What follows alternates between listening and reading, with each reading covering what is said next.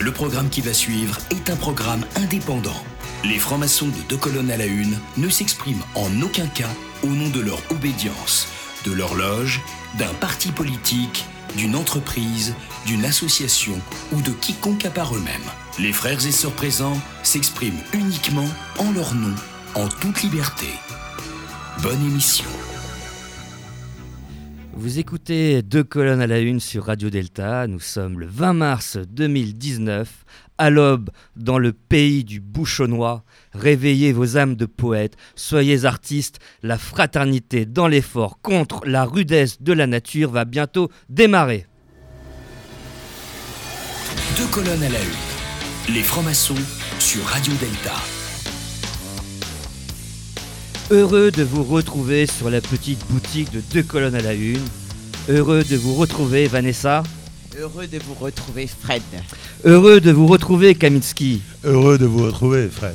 Heureux de vous retrouver BP. Bonjour, monsieur Vincent. Mais que se passe-t-il Bonjour BP. On ouvre les travaux Mais pourquoi BP, on ouvre Mais pourquoi Bah, on ouvre les travaux. Mais pourquoi Bah, parce que c'est ton destin. Tout va bien, les trois frères. Skippy est là pour nous ôter tous nos soucis. Vanessa, ma petite filouse euh, subcosmique réminiscente. Ouais. Est-ce que tu baises euh, baille au corneille ou quoi? Tu es prête pour ouvrir nos travaux et faire un pas de A à B pour la purification. Un Fred, c'est bouleversifiant. Je suis dans un total désarroi spiritique. Vanessa, sous les auspices du grand gourou Skippy, veuillez vous déshabituer de tout autre bijou que ceux du grand gourou Skippy et nous rappeler le thème de nos travaux de ce jour. Alors, ce soir, nous avons décidé de donner la parole à un anonyme, à un inconnu.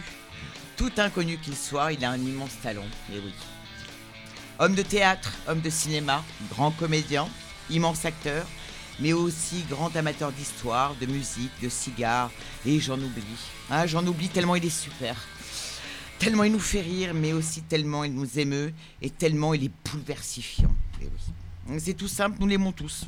Il nous a enchantés, il nous enchante, et il va nous enchanter. Il est l'Hermès, l'Hermès trimégiste de la comédie.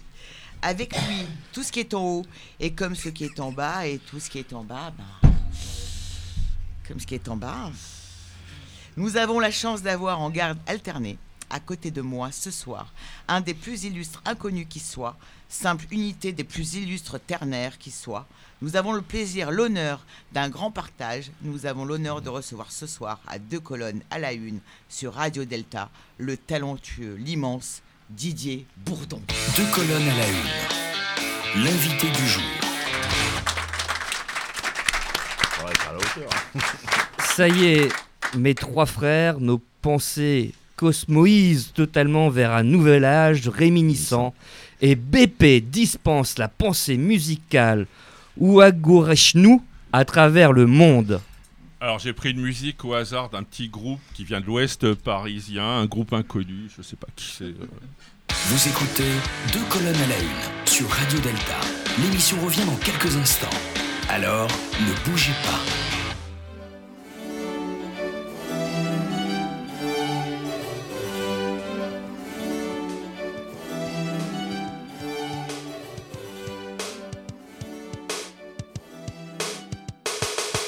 Hé mec, je me présente, je m'appelle Charles-Henri Dupré. J'habite à Neuilly dans un quartier mal paumé.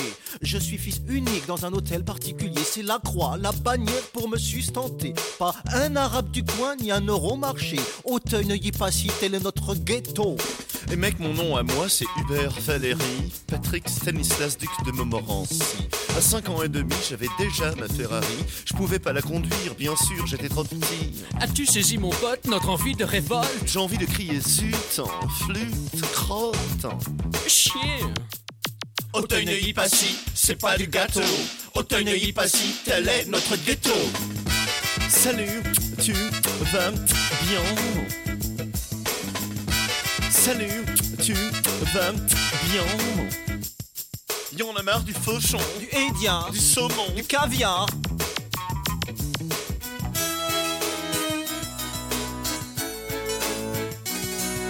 Salut, c'est Patrick, à l'appareil. Ouais, c'est Pat, tu vas bien? Et moi, et moi, tu ne sais pas quelle est ma vie. À côtoyer Chantal ou bien Marie-Sophie. À faire le baisement à des pétasses mal baisées. Enfin, j'ai voulu dire des filles un peu coincées. Je veux être un voyou, vrai de vrai hors la loi. Mais quand t'es né ici, vous n'avez pas le choix. Y en a marre des Mylène, C'est Golem, des Sylvine, Gwendoline, Églantine. Marie-Chantal. Y en a marre, mon frère, on a de gros problèmes. Y'en a marre, mon frère, de subir le système. Mon avenir à moi est déjà tout tracé. Boîte privée, Sciences Po, l'ENA ou HEC. Et dans le pire des cas, si je ne travaille pas, faudra que je reprenne la boîte de papa. Salut, tu vas bien? Auteuil ne y pas si, c'est pas du gâteau. Auteuil ne y pas si, tel est notre ghetto. Et mec, nous sommes tous les produits d'une société économique dépendante des fluctuations boursières qui déstabilisent le marché. Oui, mec. Et pour sortir de ce carcan éducatif capitaliste, il faut savoir dire non, non, non, mec. Salut, tu vas bien? Auteuil ne y pas si, c'est pas du gâteau. Auteuil ne y pas si, tel est notre ghetto. Auteuil ne y pas si, c'est pas du gâteau. Auteuil ne y pas si, tel est notre ghetto. Salut.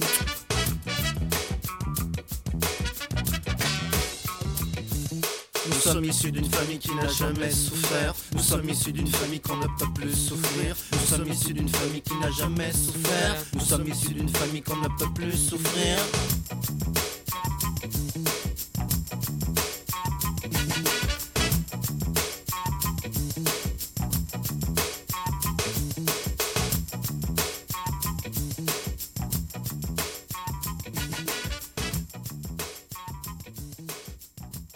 Deux colonnes à la une, ça masseur, ça rigole, mais pas que. Bonjour, une fois de plus, sur deux colonnes à la une, la fine fleur de l'aristocratie du rire graveleux, des zigotos comme on n'en fait plus, des francs-macs que le monde entier nous envie. D'abord, un journaleux fripon divin que tous les magazines s'arrachent car il n'a pas peur de fréquenter des vieux dinosaures comme Casimir. Bonsoir Oui. BP. Bon, je me casse. Ensuite, le retour de la coqueluche des universitaires italiens qui vient de réaliser, réaliser une étude fracassante sur le dernier jeu de la Française des Jeux, le kit ou double. Apparemment moins bien que Télémagou, puisqu'on est loin de s'en mettre plein les fouilles. Bienvenue, docteur Kaminski. Merci beaucoup. J'ai perdu beaucoup. Et puis une jeune récipiendaire, chasseuse de vieilles ruines templières pour des VIP en mal d'inquisition. Sérénissime grande égérie mondiale du rite AB Productions. Bienvenue Vanessa. Merci Fred. Il est coutume en maçonnerie de parler des frères illustres inconnus. Ces frères qui ont eu un rôle important dans la franc-maçonnerie, mais dont on a oublié le nom. Mais notre invité ce soir n'est pas franc-maçon, et pourtant, il est bel et bien un illustre inconnu. Je vous demande d'accueillir chaleureusement DJ Bourdon. Bonjour.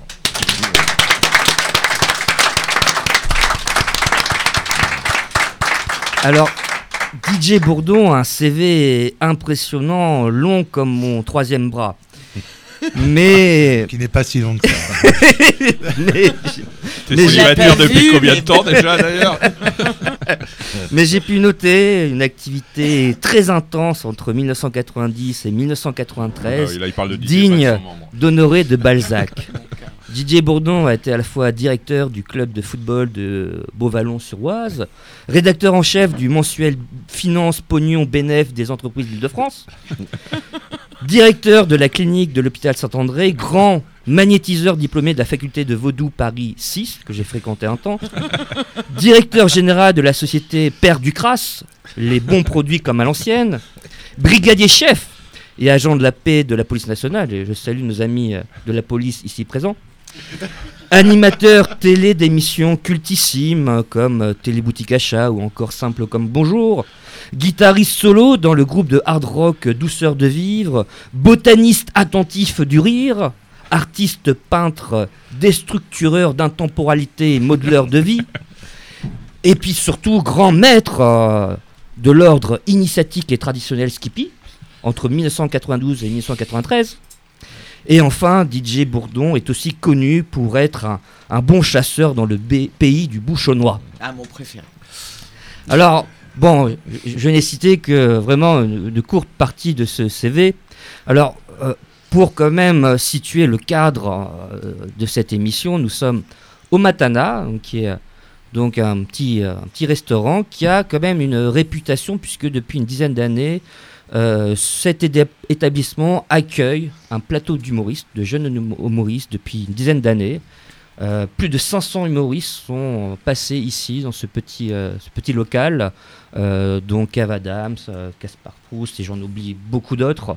Et j'ai trouvé que c'était justement un clin d'œil, peut-être aussi à, ton parcours DJ, puisque tu as commencé, je- j'imagine, dans des, des Oui. petites salles de cette envergure-là. Oui, au Tintamarre notamment, qui n'existe plus, qui est rue Quincampoix, Rue Quincampoix, qui oui. était l'ancien Splendide d'ailleurs. C'est vraiment les tout débuts, ça on va dire.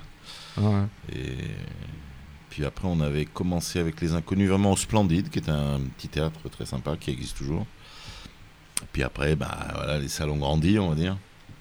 Mais on n'a jamais euh, trop voulu faire des trop trop trop grosses salles, ça, ça- parce que pour l'humour, c'est pas comme la chanson. On a besoin quand même que les gens nous voient un peu pour les mimiques. Alors dès que c'est des grosses salles, euh, on sent que le public au fond perd beaucoup de choses. Et à la base, tu as commencé seul ou Euh, à la base, au départ, moi j'ai une formation un peu classique. Mhm. J'étais à la rue Blanche au conservatoire. Et puis après, euh, il fallait gagner sa vie. Alors, euh, j'ai une anecdote assez marrante. Je jouais dans deux cafés-théâtres différents, un à 8h et l'autre à 10h, ou un truc comme ça. Et il y en avait un, c'était c'était au théâtre des 10h avec Bernard Campan. et l'autre, à- c'était avec Pascal Gistimus. Et on n'était pas encore du tout euh, formés, le groupe n'existait pas, mais on, se connaissait un peu. Et ce qui nous a un peu réunis, c'était le Théâtre de Bouvard, qui était une émission de, de télé un peu originale pour l'époque. Et là, on a commencé à se connaître davantage. Et puis après, euh, les affinités ont fait qu'on on a fait notre groupe. quoi. Et après, vous avez créé les 5. Alors, il y avait les cinq avec Smaïn. Ça n'a pas duré longtemps parce que Ouais. Smaïn avait déjà son one-man show. Donc, euh, Smaïn euh, est parti faire son Ouais. one-man show. Puis il y avait Après, on a été quatre, Bruxelles Seymour aussi. Bruxelles, qui est devenu un radiesthésiste assez Exactement, que réputé. je connais un peu, et Voilà. effectivement, qui est un beau énergéticien très Ouais. redoutable. et, euh, et ce qui est marrant, c'est qu'à peu près euh, il y a 30 ans, jour pour Mm. jour, on a commencé à 3. Pour ça, pour les enfoirés, ils ont fêté les 30 ans et nous aussi, on a fêté nos, nos 30 ans à 3. On a commencé le 1er février euh, à jouer à 3. Donc t'as fait le 89. contraire des francs-maçons. euh, eux, ils vont du 3 vers le 5. Toi, t'as fait des 3 vers le 5. Mm. Du 5 vers le 3. Ouais. Bah, exact. Donc vous êtes devenus les trois frères. Ben, c'est ce qui nous a donné l'idée après du film. On cherchait, d'ailleurs, Bernard en, en reparlait l'autre fois dans une émission avec Nikos Ali- Aliagas sur le, le le titre. On cherchait un titre, puis d'un seul coup, ça nous est venu. Quand on était déjà très liés, on s'est dit, tiens, trois frères sur une affiche avec euh, des couleurs différentes, c'est pas mal. Est-ce que vous avez pensé à l'époque justement à- au rapport avec la maçonnerie? Non, en revanche, euh, il est certain que pour écrire, euh, on est les trois très portés sur, bah, sur, sur la réflexion philosophique, euh, Mm. dans le bon sens du terme. D'ailleurs, pour faire de, de l'humour, je pense qu'il faut avoir un certain recul. C'est, je pense que c'est pas, c'est pas un choix, je crois que c'est presque un, un besoin. C'est presque une mission, presque, je, je dirais. Oui, c'est vrai que je me souviens en effet d'un chien de vigile qui s'appelait Schopenhauer. Ouais, Chopin- oui, l'autre, il croit, l'autre, il croit que c'est Chopin noir. ouais, c'est ça. Faites attention, hein, parce que nous sommes des vigiles. sketch qu'on faisait au théâtre, ça. Oui, parce qu'on a fait du théâtre au départ. Et puis après, on a, on, on a eu l'idée, parce que c'est une question de, de technique, il y avait euh, la possibilité de faire des sketchs filmés, puisqu'il y avait la vidéo. euh, et donc, on a, on a, on a, on a innové dans, dans- dans- ce sens-là. On a fait des sketchs filmés, donc parodies, après euh, chansons, euh, clips, euh, émissions de télé. Enfin, ce qui est devenu la télé des inconnus, en voilà, fait, ça exactement. Mais c'était un peu, un peu nouveau parce que avant nous, euh, faire des, des- des- des émissions filmées, ça devait coûter très Mm. cher. Mais après, bon, ben, après, on avait aussi travaillé très vite avec euh, un certain Gérard Policino, qui est, qui est très réputé dans, dans le métier, qui nous a permis de faire des clips. Il avait les, les dernières techniques, euh, technologies euh, incroyables, euh, qui nous a permis vraiment de, de se dire, bon, bah tiens, on va pouvoir pasticher des trucs à, à- à moindre frais, parce qu'on n'avait pas non plus des moyens incroyables.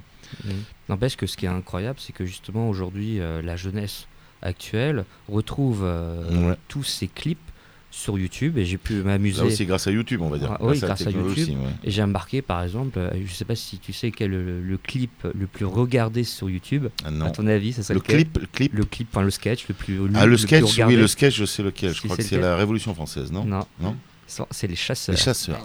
7 millions de vues. Ah, c'est je énorme. crois- ouais, mais je crois que. euh, Et derrière. La Révolution, je crois qu'il a 10 millions. hein, j'ai vu, non, c'est les chasseurs. Alors, 7 tu- millions, ah, peut-être télé, d'accord, parce que l'autre c'est théâtre, d'accord. Ouais. Bah oui, bah, les chasseurs, ça n'a pas trop vieilli quand même. Oui, c'est toujours d'actualité. Hein. Il y a beaucoup de sketchs que les- quasiment tous les sketchs n'ont pas vieilli. hein. Contrairement à leurs interprètes, c'est ce que tu veux dire. non, mais euh, moi je dis souvent que le fait d'être à trois permet de faire des sketchs qui durent plus dans le temps parce que quand euh, on est seul, les one man showmen travaillent beaucoup plus sur l'actualité. Et s'il y a bien quelque chose qui vit très vite, en fait, c'est l'actualité. Et nous, on a fait plutôt des sketchs sur la société. Les chasseurs, voilà. C'est ce que j'ai envie de dire parce que ce que je remarque, c'est qu'aujourd'hui, on a beaucoup d'humoristes qui finalement jouent en solo et qu'à l'époque, finalement, enfin, vous étiez curieux qu'il y ait pas, euh, oui. Il n'y avait pas de groupe. Enfin, aujourd'hui, enfin, je- Ouais. enfin, les 20 dernières années, je vois. Non, il n'y a pas vraiment de. Non, non, c'est vrai. Euh, on- aucun. on- ouais, euh, il y, a- y eu des duos, mais il y a beaucoup de solos. Ouais. Alors, est-ce que c'est une question aussi économique C'est peut-être plus facile. Je sais pas. Là, j'avoue que c'est une question intéressante. hein. Et, et je vois que c'est vrai que les humoristes euh, surfent beaucoup sur la, sur la mode. Et à la différence, je vois que les inconnus finalement portent beaucoup finalement sur ce qui touche l'âme euh, du peuple français, puisque finalement les chasseurs, c'est quelque chose qui porte vraiment sur le folklorique français, quelque chose qui est, qui est enraciné, puisqu'on. on- Oui, mais le fait d'être à trois, je pense que dans l'écriture, ça, ça nous a permis certainement de d'écrire euh, des choses plus plus intemporelles entre guillemets, on va Mm. dire. Si par exemple un, ske- un- un- un one man showman faisait un sketch sur la chasse, peut-être qu'il il parlerait un peu plus de l'actualité, des choses comme tandis que nous, ben voilà, vous parliez de Dame Nature, euh, Mm. le fait d'être filmé dans A3, euh, enfin il y a plein de gars qui, qui peuvent être, qui- voilà, qu'on peut se permettre de faire parce qu'on est trois, quoi, il n'y a rien à faire. Ah. Et ça, je Non, pourrais mais il y a- plein réfléchir de à plein de sur le régional, parce qu'on le régionalise par exemple, puisque je pense euh, notamment que ce soit les, les, les pétasses ou, ou les branleurs. Les branleurs, effectivement, c'est, c'est, ça résume bien certaines régions. Le, euh, euh, excuse-moi, Paul, est-ce que tu peux me mettre un, un tout à l'égout hein, euh, Tequila, Malibu, vodka, jus d'orange, mais tu m'enlèves le jus d'orange parce que c'est, ça me rend malade à chaque fois. Donc, ça, c'est intemporel parce que finalement, bah, ça- Bah, pour les chasseurs, tout, une petite anecdote, c'est qu'on hésitait sur l'accent. Et à un moment donné, on prenait l'accent du sud, on s'est dit, oh, tiens, on va changer. Et puis, comme euh, j'ai une petite maison près de Soissons, on s'est dit, tiens, on va prendre un accent un peu. On sait pas trop si c'est parisien. puis c'est le bouchonnois. Le bouchonnois, C'est très limité. hein, voilà. Et puis, on a fait ce délire de- du bon et du mauvais chasseur. c'est incroyable. D'où, est venue cette idée Bah écoute, on a déliré, je, voilà, je vous raconter, les- on a déliré pendant une demi-heure, je pense qu'on devait travailler, on devait être fatigué, c'était dehors, et il faisait bon, et on commence à délirer sur le bon et le mauvais chasseur, et puis pendant une demi-heure, on dit non, non, mais il y, a y le bon. et après, on s'est dit comment on va pouvoir le mettre dans un sketch, et puis on l'a tenté, c'est passé quand même, le- la gimmick est restée, mais nous, on avait fait pendant une demi-heure, on avait bien déliré. Avec toujours essayer de relancer le. Ce qui est toujours sympa pour un acteur d'essayer de relancer le, l'attention de l'autre. Non, non, attends, attends, attends, attends. Le côté, il y a le ça, bon. trois- trois. Et, et alors, on écoute, et en fait, la démonstration reste toujours aussi vaine, mais bon.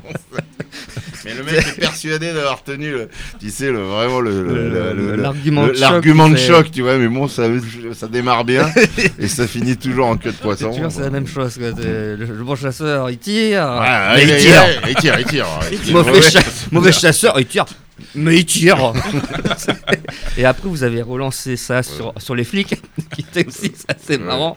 Et puis sur aussi les, les rockers, vous avez fait la même chose. Ouais, le bon, puis mauvais après, ben, rocker. après, et- ça a été repris parce que c'est vrai que c'est dans certains débats télé- télévisés, on- il y a un petit peu de ça quelque part. Les mecs commencent bien, puis après on sent que ça, ça se termine pas très très bien. Enfin, c'est jamais très clair parce que bien évidemment, la recherche de la vérité est très difficile. n'est-ce Oui, pas, n'est-ce euh, pas?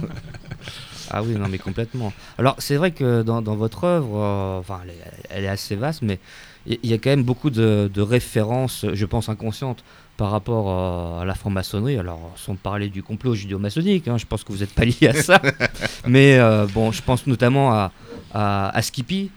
Et c'est vrai que ce qui est, ce qui est assez drôle, parce que ça résume, bon, c'est vrai que c'est une attaque par rapport au sec, mais euh, c'est vrai que quelque part, ça, ça aussi, ça, ça nous touche aussi en tant que maçon, puisque effectivement, question de d'énergie spiritique, enfin de ouais. spiritualité, et pour nous, c'est Là, quand tu même fais une euh, résumance, là. une résumance. Je fais une résumance, mais c'est vrai que c'est quelque chose qui touche euh, les Bah, le- Oui, on aimait bien aussi créer des mots. Ça, c'est quelque chose qui- qu'on aimait bien.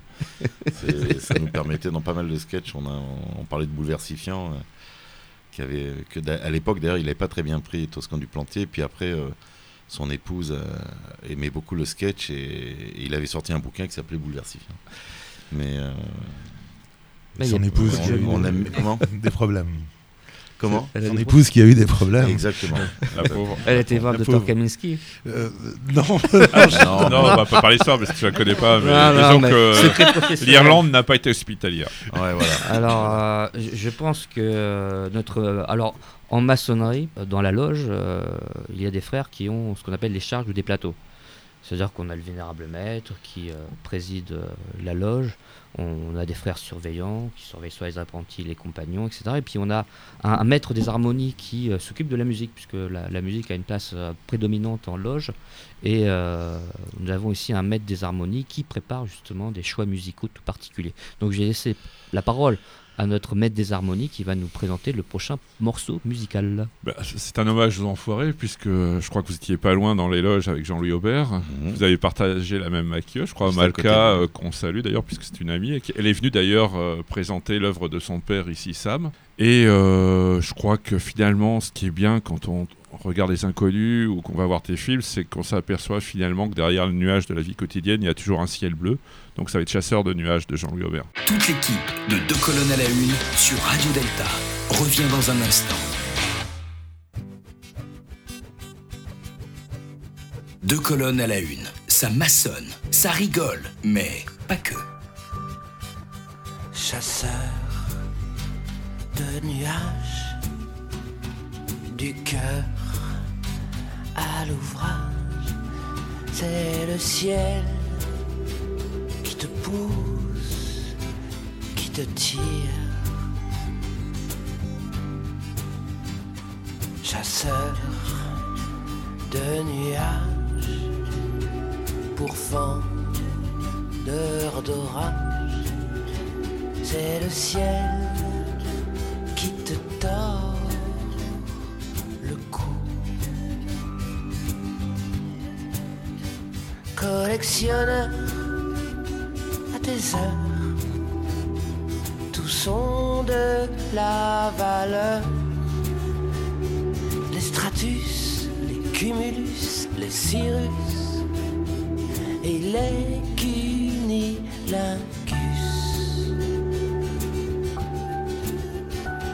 chasseur de nuages, ton cœur n'a pas d'âge, le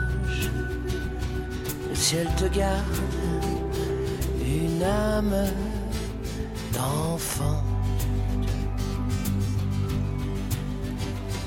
Chasseur de nuages, tu épis les présages le ciel t'interroge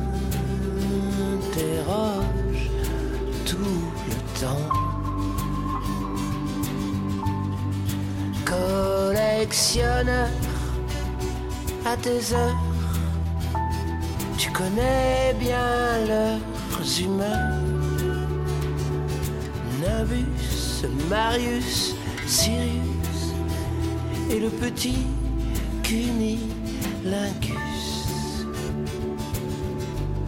Que serait un ciel sans jamais un nuage?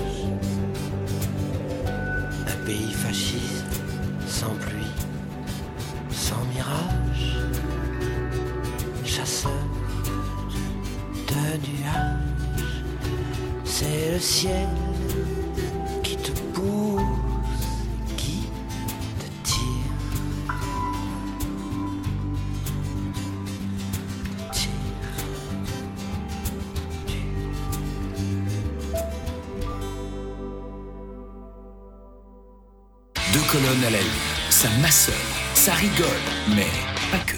Vous êtes de retour sur deux colonnes à la une, car avec les frères La Gratouille, on s'en met plein les fouilles.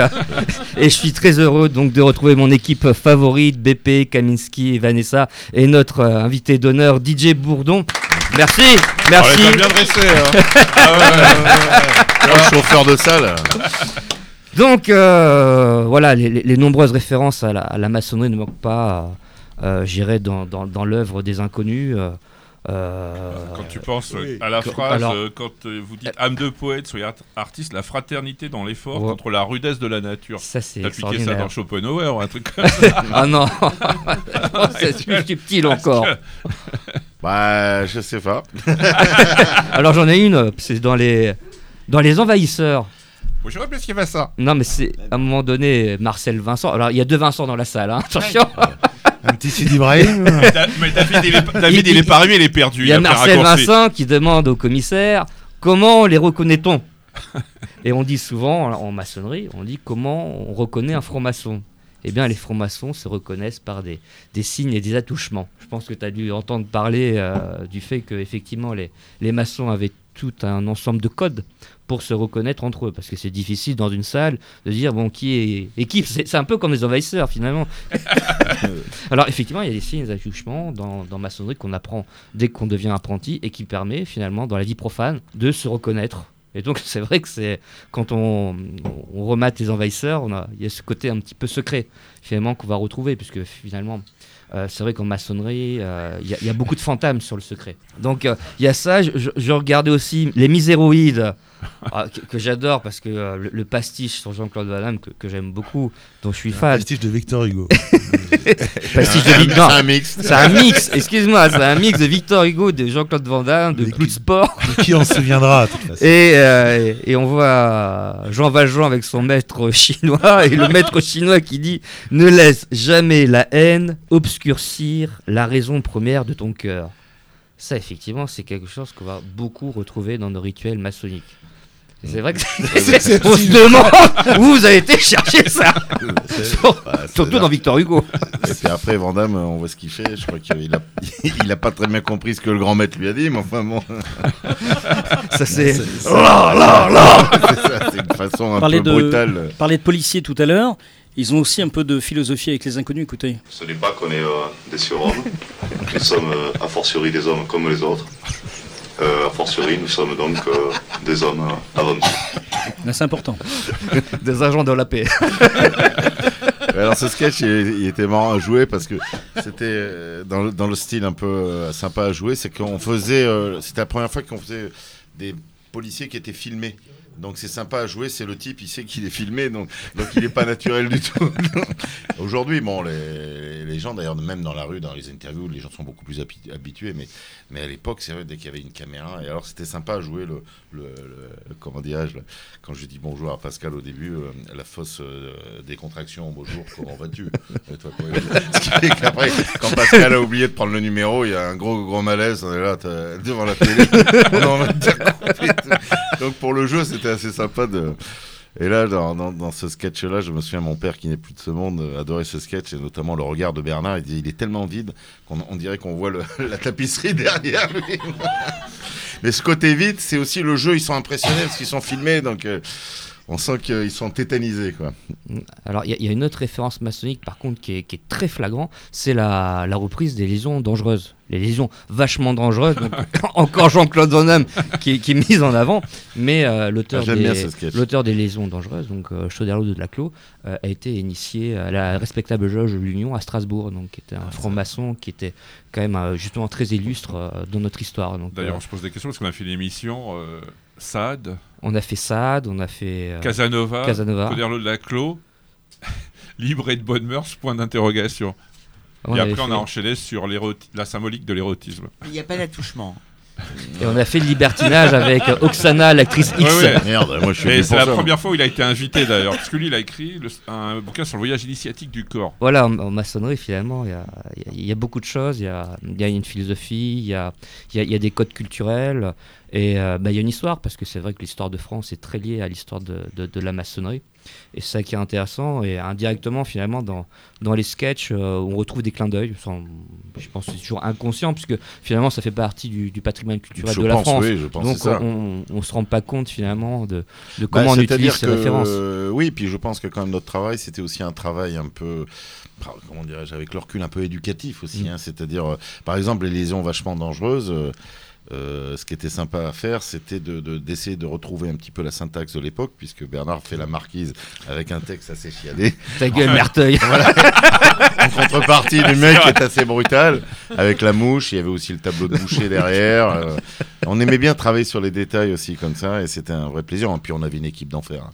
Parce que quand même à l'époque, Mais quand même, on travaillait assez pas- vite. ça devait être difficile à réaliser parce que le- on s'en Ah ben on avait une super équipe. Alors on travaille beaucoup en amont, euh, bien sûr, mais euh, on avait des, des, des perruquiers formidables. euh, Mm. Dans les perruques, là, tout à l'heure, tu parlais de, euh, du sketch. euh, Qu'est-ce que, que se passe-t-il? Ça, C'était pas évident de trouver les, les, les Japonais en, Ah oui, les en, en Mais rocker. En par les déguisements, les mails. Ah ouais, ouais, c'était, ouais, euh, Même au Tony Passy, les, les perruques, là, par exemple la perruque pour Légitimus, c'était pas évident. hein. mais on avait un mec formidable et il travaillait très bien. Euh, Après, on se connaissait bien, donc mais il y avait une émulation incroyable. Et il fallait trouver voilà, le, le petit truc juste. Euh, et il y avait quand même un truc qui aujourd'hui euh, serait plus difficile à avoir, c'est qu'on avait au moins trois mois pour préparer. Alors c'est pas beaucoup trois mois. Trois mois pour préparer joue- une vidéo, Pour préparer non l'émission. l'émission. Donc, Et, euh, euh, et après on avait deux semaines pour la tournée. Plus dur Et- que Bouvard ou là c'était carrément du... Euh, non, Bouvard, c'était autre chose. Ouais. Bouvard, c'était parfois très improvisé, mais enfin, c'était. euh, Il y avait un travail qui était intéressant, c'est euh, on faisait semblant d'ouvrir une porte, et puis on l'a fermée. D'ailleurs, après, Bouvard a eu le tort de vouloir mettre des vrais décors, et je pense que les gens ont moins aimé. Et ce qu'ils aimaient bien, c'était. Mais dans les sketchs euh, des inconnus, bon, c'était euh, autre chose. Mais euh, on travaillait, on jetait beaucoup de sketchs et on en gardait, voilà, euh, ce, ce qu'on trouvait bien. Et, euh, et on avait un peu plus de temps. Aujourd'hui, je pense qu'aujourd'hui, ça serait très difficile d'imposer à une chaîne euh, une émission tous les 3 ou 4 mois. Mm. C'est ça le problème, c'est qu'aujourd'hui, il vaudra, ah oui, non, ça nous intéresse que si c'est mensuel. D'ailleurs, TF1, après, nous avait proposé une mensuelle, très très bien rémunérée, et euh, on a hésité, puis on a eu. Le- vraiment, on s'est concerté. Je sais pas si c'est formation, mais euh, non, mais parce que je suis, on est assez fiers de ça, c'est qu'on a dit non et on a bien fait. Parce que si aujourd'hui les jeunes nous apprécient autant, c'est parce qu'on s'est dit non, on va gâcher notre notre travail, notre image. Et du coup, Et- pourquoi ne pas s'orienter vers, euh, vers un média comme YouTube? Bah après, oui, ça serait quelque chose qui, aujourd'hui, je pense que si on devait redémarrer, euh, ça serait via YouTube, enfin via Mm. le Internet. Après, c'est voilà, ça c'est c'est la vie. euh, je sais pas. Moi, j'aimerais bien, mais je sais pas. Alors, est-ce qu'avec tous les canaux de diffusion aujourd'hui, ce serait pas beaucoup plus difficile d'avoir un référentiel en fait culturel ou un référentiel de culture populaire comme on pouvait avoir à l'époque, qui était quand même très, on va dire pas restreint, mais assez limité. Donc tout le monde avait quand même les mêmes références. Et maintenant, aujourd'hui, tout est assez éclaté. Donc, est-ce qu'on pourrait avoir la même, euh, la même réponse du public? Putain, je- je- oui, c'est une bonne question. Je sais pas. En tout cas, je pense que on, on- on travaillerait peut-être avec plus de liberté par rapport à Internet. Et après, peut-être on serait récupéré dans le bon sens du terme par une chaîne aussi, c'est possible. Et puis après, il y a aussi des réseaux qui font que d'un seul coup, quand il y a quelque chose qui ressort, les gens quand même vont, vont regarder. euh, euh, en tout cas, nous, les inconnus, euh, sur YouTube, il y a énormément de jeunes qui nous regardent. Alors, pour plein de raisons, peut-être les parents qui les, initient, on va dire, et puis aussi les copains qui disent. euh, donc, mais votre question est intéressante parce que c'est vrai que c'est tellement éclaté. À l'époque, il y avait quand même moins de chaînes. C'était le rendez-vous du, de la télé. je sais pas. Ça, je peux pas vous répondre. Je peux pas vous répondre. Est-ce que, par exemple, tu sais que chez les formations, il y a beaucoup de rituels Est-ce que vous aviez un rituel euh, Oui. Est-ce que le- les comédiens ont un rituel, en fait? On avait un rituel, oui, Ouais. bien sûr. Enfin, il est Euh, peut-être secret, hein, comme Pas nous, du euh. tout. Non, non, il était très simple. Euh, première réunion à trois. euh, et ensuite, on se séparait. Et ensuite, on apportait des idées. Et, et pour parler de l'utilité du groupe, par exemple, au Tony Passy, euh, je peux raconter l'histoire. C'est, j'avais eu l'idée de ce sketch-là et je n'y croyais absolument pas. Et euh, dans les dé- trucs, et, ah, t'as t'as quoi, t'as quoi, t'as quoi? Puis moi, après, je dis, bon, j'ai un truc, mais c'est pas terrible. Et les deux autres me disent, mais au contraire, c'est super. Et ça, c'est assez joli comme histoire, parce que c'est arrivé aussi dans, le- dans le sens de Pascal ou Bernard. C'est que le fait d'être à trois, ça, ça nous permet de, de- de nous consolider. Denis Passif, j'y croyais pas. Je disais, bon, c'est peut-être sympatoche. Puis c'est les autres qui me disent, mais non, on peut faire ça, ça, ça. Puis voilà, ça c'est. Comme quoi, travailler en groupe, Bah, c'est bien. ce que disait euh, Bernard Campan dans une dernière interview en disant que finalement euh, il n'était pas chaud pour jouer sur scène et qu'apparemment c'est toi qui l'as incité en disant Ouais, j'ai- entendu et- ce qu'il a dit, ça m'a touché énormément. Mhm. Je trouve qu'il. Peut-être il exagère un peu, mais c'est vrai qu'il était très timide, il n'avait pas confiance. Et moi, je lui ai dit, mais tu rigoles, on va y aller, on va à fond. Et... Mais ça, c'est réciproque. hein. Il y a des moments où c'est les deux autres. Ah, et puis, faut dire aussi que le chiffre 3 est assez magique. Quand on était 4, c'était plus difficile, parce que parfois, quand il y avait 2 et 2, bon, il n'y avait pas de dispute, mais c'était plus difficile de prendre des décisions. Mais là, d'un seul coup, quand il y en avait deux contre. Ou alors, parfois, dans les rituels, s'il y en avait un qui était sûr d'un truc, euh, il y a une sorte de. pas de magie en disant non, j'y crois, j'y crois. On disait bon, on y va, on fonce, et les deux autres, ils foncent. Mais il y avait une vraie osmose. je- incroyable. C'est pour ça qu'on a fait le film Les Trois Frères, c'est que on est très très très très liés encore aujourd'hui euh, Ah, spirituellement. c'est- amusant que tu dis justement que le chiffre 3 est magique. Ah oui, je que, crois, euh, je crois que. Enfin, personne va me tromper, enfin, va me mettre en erreur, mais le ternaire est, est- a beaucoup de sens chez nous, en Ah ben en tout et- cas nous dans notre groupe euh, Seymour était très talentueux mais euh, il est parti mais c'est pas parce les gens disent ah c'est dommage il est parti où ça a commencé à exploser mais je crois que c'est parce qu'on était trois aussi. Et peut-être aussi on était euh, Seymour était peut-être moins euh, euh, il était mo- moins prêt à sacrifier entre guillemets sa vie euh, privée pour le pour ce métier.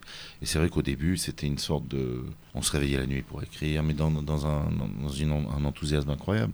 D'ailleurs dans le mot enthousiasme il y a le mot Dieu hein, et, euh, et, euh, mais il y a de ça il y avait une vraie et puis la magie aussi du groupe franchement je peux le dire c'est que c'est qu'il y a un partage fort quoi on n'essayait pas de tirer la couverture à soi il fallait que l'autre soit heureux euh. Puis alors on trouvait vite un peu les couleurs, même dans les chasseurs. Bon, pour Légitimus, c'était pas facile. Puis après, Bernard, il a fait l'alcoolo, un peu poète, etc. Bon, moi, je suis pas le mec le plus sympathique dans les, dans, dans les, dans les chasseurs, euh, avec ses cheveux longs. Là, j'ai revu, là, je l'ai revu il y a pas longtemps, un extrait de ce qui passait. là. Ah ouais, le mec, il est pas très ragoûtant, mais enfin bon, voilà. Et, Avec les canettes de bière. et donc, euh. À 13 heures, euh, toujours bredouille. La- Brecouille. Toujours pas de galinette cendrée et puis euh, le lâcher de galinette avec la kalachnikov. C'est assez sordide. hein, c'est- sordide, mais bon. Sordide, mais tellement drôle.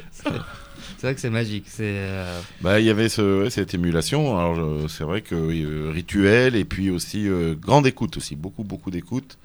Euh, et aussi s'entourer d'une équipe formidable. Je salue notre amie Gisèle qui était notre costumière, qui a, tout- a été notre costumière jusqu'au bout. Puis j'ai eu de ses nouvelles il y a pas longtemps. Très important. c'est vrai que les costumes, euh, on Ah, puis le il faut voit aller vite, hein. à l'autre, Ah. c'est- remarquable. Ah, et hein, puis il faut aller vite, euh, il faut avoir l'œil. Ouais. Euh, et puis après, quand on se connaît, euh, il devance même euh, nos trucs. Et puis on, on a des idées, mais il faut bien sûr que les, les gens nous apportent des idées. Mais ça allait vraiment, ça allait vite quand même. hein. Ouais, parce que la, la- la vidéo, c'est pas, c'est pas la scène finalement. Du Ah coup, oui, alors la scène nous permet un peu plus de liberté, et puis en plus on peut se roder, là, le, le sketch. Il faut y aller. Quoi. Après il y a le montage, bien sûr. Mais, euh, mais bon, mais bon, après il y a des choses qui sont allées à la poubelle, hein, je vous cache pas. Et- Ah, il y a des- des- Ah ouais, des ouais. sketchs que- enfin, Ouais, des ouais, vidéos qui enfin, ont été- Des sketchs écrits à la poubelle, des sketchs tournés à la poubelle, il y en a eu aussi quelques-uns. Ouais. bon, on passe à autre chose, hein. Moi, j'ai rencontré Sylvette et qui vous a adoré dans le dîner de con. Écoutez. Le, dîner de con pour vous, c'est c'est les inconnus. Oui. Et vous pouvez me raconter une scène? Oh, j'ai vaguement, j'ai vaguement regardé parce que c'est ma maman qui avait acheté la, la vidéo. Mais bon, euh, je suis rentrée, je suis repartie, donc euh, j'ai simplement vu ça, quoi, tout simplement. Donc avec les inconnus, le dîner de con. Voilà, Donc vous en gardez un bon souvenir. exactement. Parce Lequel qu'ils vous- sont rigolos. D'accord. Mais ils sont, moi, je les aime bien tous les trois.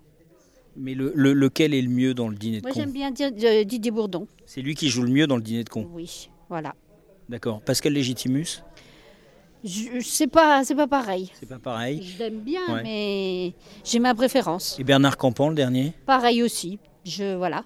Mais moi, je les ai bien aimés euh, quand ils étaient aux Enfoirés. euh, là, c'est tout avec leurs perruques et tout. Ils étaient. euh, j'ai bien aimé. Voilà, elle a adoré. Franchement, bravo. dîner merci. de con, euh, merci à Villeray. Ah euh, une autre anecdote, on m'avait proposé de remplacer Villeray dans le dîner de con parce qu'il avait des petits soucis euh, euh, bah, d'alcoolémie. et euh, et j'étais allé le voir euh, au théâtre et puis je suis sorti de là, j'ai dit moi je remplace pas ce bonhomme. Euh, et euh, là c'est pas. Puis en plus le, le personnage est très difficile à jouer, mais Villeray était un, un- un acteur exceptionnel. Mais un, un ami proche de la police. Comme, euh, Oui, comme proche, euh, oui, Comme pour des raisons, euh. Oui. Il se faisait raccompagner Ah chez ouais, lui. je crois que- Moi, je l'ai pas- je l'ai pas connu, je l'ai croisé Il se fait pas raccompagner. Chez lui ou ailleurs. Ouais. Bon, c'est une autre époque, enfin, d'autres mœurs. Mais c'est ça aussi qui est intéressant, c'est qu'aujourd'hui, effectivement, on est à une époque. a- et- euh, ce qui est intéressant avec les inconnus, c'est que euh, finalement, il y, a- il y a une sorte de, de force sociologique. C'est que vraiment, on, on arrive à, à décrire avec une certaine simplicité ce, ce qui est, ce qu'on voit finalement du quotidien, euh, sans, sans, sans exagération finalement, vraiment avec beaucoup de simplicité.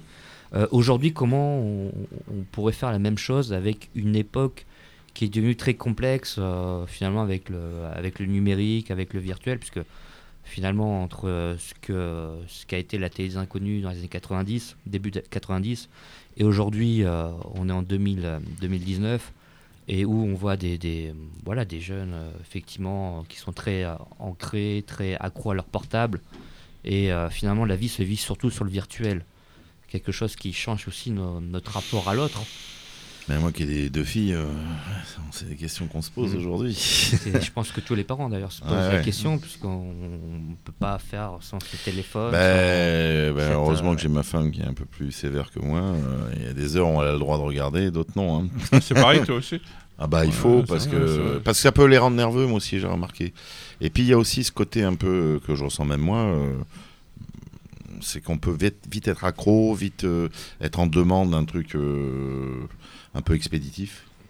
Et, euh, et donc il faut savoir se, se mesurer, on va dire. Je pense. C'est ça, hein, parce que c'est- un peu comme une baguette magique. euh, Ça va vite je veux, je veux acheter ceci, je veux commander euh. Uber. je veux Même dans, commander la, manger, même je- dans le Wikipédia, c'est formidable quand on veut connaître un truc, mais j'ai remarqué que quand je lis des trucs sur Wikipédia, très intéressants et tout, ben, j'oublie assez vite.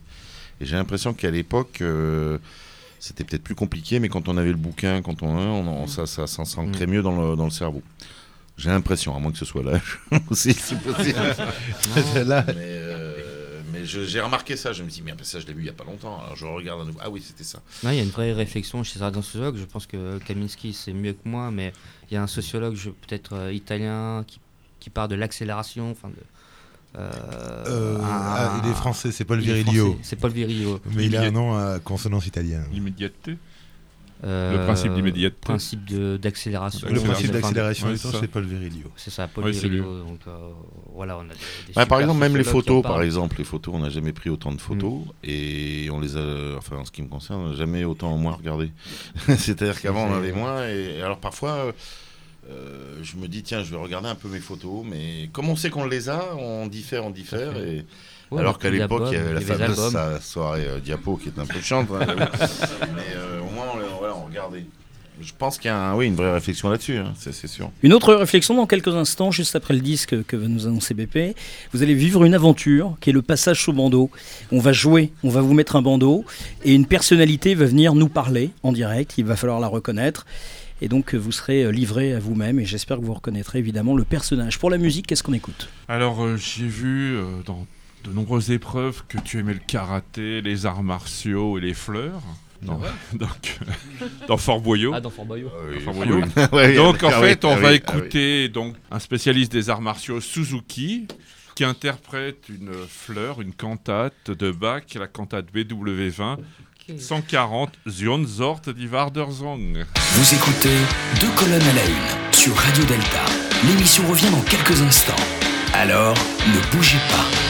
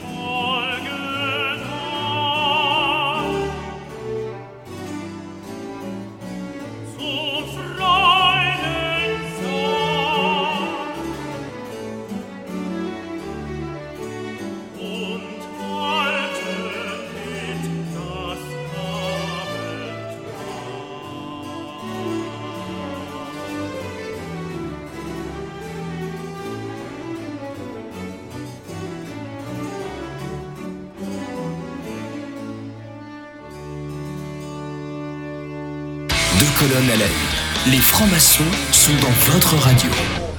Eh bien, vous êtes sur deux colonnes à la une et vous pouvez nous retrouver sur notre page Facebook deux colonnes à la une. Et le meilleur commentaire sur cette émission spéciale avec DJ Bourdon recevra à taste vin poliforme dédicacé par notre invité. Avec un grand cru du bouchonnois. Exactement. Alors, en attendant, nous allons donc préparer une petite surprise Exact. pour euh, DJ. Nous allons lui faire euh, passer le passage sous le bandeau. On va, on va lui Donc, mettre le bandeau. Bertrand, je te laisse donc euh, euh, installer ce petit bandeau. Bon, Là, il le fait lui-même. bon C'est bien.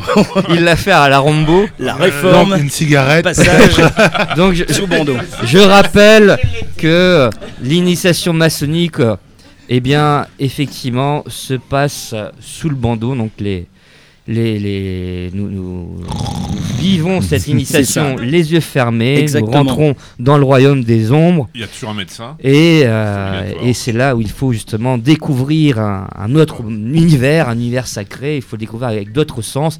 Et là, on va proposer à DJ donc de reconnaître. Tu dis euh, souvent DJ pour Ouais. Didier. DJ, J'ai remarqué. DJ. vrai, ouais. Oh là, oh là, Oh là, là, oh là c'est là, lapsus révélateur. Mais parce que DJ est aussi DJ. DJ, DJ. Et DJ, DJ. Voici l'épreuve. Mais que se passe-t-il? Initiatique pour DJ Bourdon. Didier se retrouve seul. On vient de lui mettre le bandeau et nous venons de faire venir une personnalité qu'il doit certainement connaître. Il faut essayer de la découvrir. Ça devrait être très rapide. Bonsoir invité mystère, bienvenue. Bonsoir, comment ça va? Je suis heureux d'être là parce que franchement, je pensais pas que devant les colonnes, Didier, eh ben, allait être présent. C'est drôle, non? On se connaît, Didier. Comment ça va? Ouais, ça va. Alors, qu'est-ce que tu me racontes de beau C'est une imitation de Palmade, c'est ça? Je sais pas. Mais en tout cas, euh, t'as trouvé, quoi. C'est pas mal. Bravo Pierre Palman. Bon, allez, On peut enlever Alors, le, le tu peux bandeau. enlever le bandeau. Attends, attends, non Ne lève pas parce Trop- que... Là, il a, il a vu. J'ai non non j'ai faut que je te dise quelque chose. Peux-tu me dire qui a écrit le paradoxe humain C'est que tout est dit et que rien n'est compris. Est-ce que c'est Alain-Émile Auguste Chartier, Voltaire ou toi-même? Bah, le premier, allez. Et exactement, c'est un philosophe. C'est Alain. Eh oui, c'est Mmh, peut enlever le, le bandeau de, de Didier. Voilà. Salut Didier, comment ça va? Ça va bien. William Clank. Vous On aviez se déjà eu l'occasion de vous, vous croiser? Eh Pierre oui, on se Palmade. connaît. En chair et en os. On, on se connaît parce qu'avec Didier, c'est marrant, ça fait la troisième fois qu'on se voit. Ah. Eh ouais. On s'est vu trois fois. C'est la troisième. La première, je vais prendre ma voix quand même. Alors, ah oui, Didier, il y a un personnage qui, qui est en moi et c'est Michel Serrault. Alors, je voulais te dire une chose, c'est drôle parce que tu, tu as joué la cage aux folles Tout à fait. ouais. et tu as joué mon rôle. Qu'est-ce que ça fait d'avoir euh, été au moins deux, trois mois Michel Serrault? Ah, ça c'est. Bonne question. Bah oui, euh, bah, j'ai flippé un peu quand même. Mais euh, ce qui m'avait rassuré, c'est que je sais que d'autres acteurs ont joué le rôle. Notamment un acteur belge qui s'appelait Jean-Jacques, qu'on connaît un peu moins, qui était formidable aussi dans la, dans la pièce. Donc je me suis dit, euh, bon, ça va, il n'y a pas que Michel Serrault. Mais c'est vrai que j'ai eu, un- j'ai eu un peu peur. Surtout qu'au départ, c'était euh, Pierre Mondy qui devait faire la mise en scène. Exact, c'est ça. Et Pierre Mondy euh, était un peu souffrant, donc c'est pas lui qui a fait la mise en scène, mais les premières lectures, je me souviens, il m'appelait Michel. Alors Michel, tu te mets là Ah non, euh, Didier, pardon. Et Clavier, il disait Jean, euh, c'est marrant parce qu'il avait le souvenir de, Ouais. de sa mise en scène. Mais après, bon, la pièce est tellement bien écrite que, en fait, euh, bien sûr, Serrault a marqué énormément le rôle, mais il y a d'autres acteurs qui peuvent le jouer, Dieu merci. Ça. Mais bon, c'est vrai qu'au départ, ça fait. Surtout que Serrault, bon, c'est un. C'est un monument. C'était pas un mauvais. Hein. Qu'est-ce que ça te fait de l'entendre? Bah, ça me touche parce que j'aurais voulu le connaître davantage. Je l'ai croisé euh, une fois euh, pour, chez le médecin euh, des artistes. Vous savez, quand, avant de faire un film, Ouais. une pièce, on va chez. Et il était là, il me voyait pas, il était sur le trottoir, il faisait comme ça, il dansait. Je dis oui, il est barré lui aussi. William Clank, donc, imitateur, humoriste, et euh, grosse spécialité de, de William, euh, c'est qu'il est imitateur également d'instruments. Est-ce qu'on peut avoir une de- petite de- démo de, de musique, oui. Alors, je, si, je Oui, fais- il y a d'autres instruments oui, que oui, bien la sûr, musique. sûr. Et euh, là, alors, on va voir, on va voir ta connaissance musicale. Euh, tu- je te fais le morceau. Tu me donnes le, le titre du morceau et le compositeur. On est d'accord? Attention, un, deux, trois. Attention, blind test. Sidney Bechet. non, c'est qui? Ça, C'est jazz, c'est Je vais voir ma femme. Bon, c'est la trompette et c'est. euh, Yes. yes euh, Summertime. Voilà. Summertime de Et, Gershwin. euh, voilà. Gershwin et puis là, c'est la trompette. T'as pas joué dans Police Academy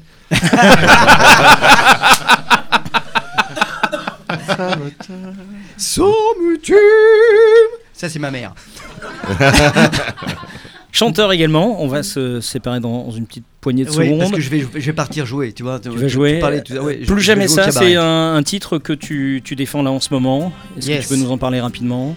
Plus jamais ça, on a fait une chanson avec neuf, euh, neuf euh, chanteurs. Et donc, dont la voix que tu connais bien, c'est la voix Will Smith, qui est Greg Germain. Et on a fait cette chanson au profit des victimes. Et on s'est rassemblés pour justement, on a fait un clip, s'appelle Plus jamais ça, victime du terrorisme. Et tu peux le regarder, il y a Mathieu Sampéré dedans, il y a Jean-Philippe Catus. Euh, on est neuf chanteurs, pas du tout connus, justement. C'était, on a pris le, pied de ne pas avoir de gens connus. Parce que, évidemment, euh, c'est- calmant, c'est- faux, parce qu'avec euh, avec Coluche, hein, vous êtes une, une pléiade d'artistes quand même. hein. Alors nous, on a fait le contraire. Voilà, et donc cette chanson, eh bien, si vous l'achetez, tous les droits vont aux victimes. Voilà. Donc c'est, ça s'appelle, mais je vais te l'offrir parce que je vais t'offrir mon album qui s'appelle À la lumière du temps. Là, je vous laisse euh, réfléchir entre les deux colonnes. Merci beaucoup, William. On écoute quelques secondes et on revient dans un instant.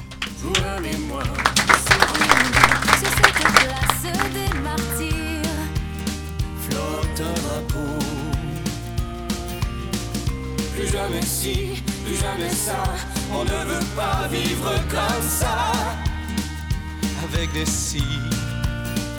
pour avoir ça. À quoi ça rime l'existence? À quoi ça rime la confiance? Entre nous Si c'est possible de s'aimer,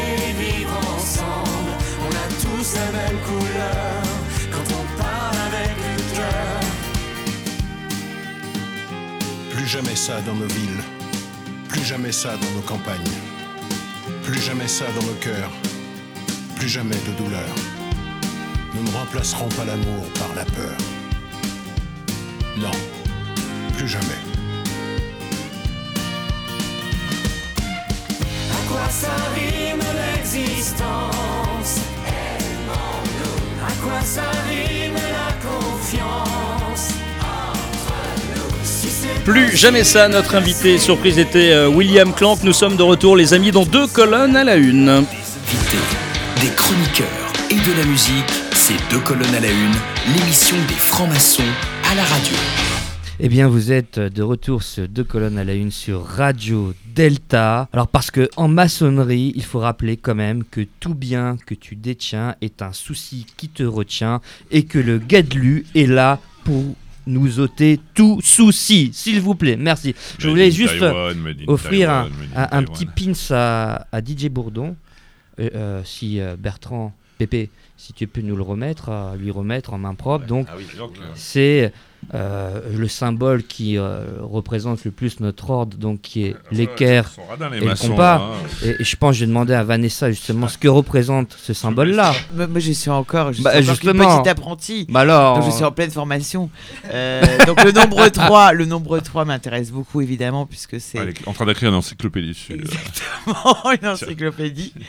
Donc l'équerre et le compas, c'est la droiture, la justesse, euh, La matière et l'esprit. la aussi. matière et l'esprit. Voilà.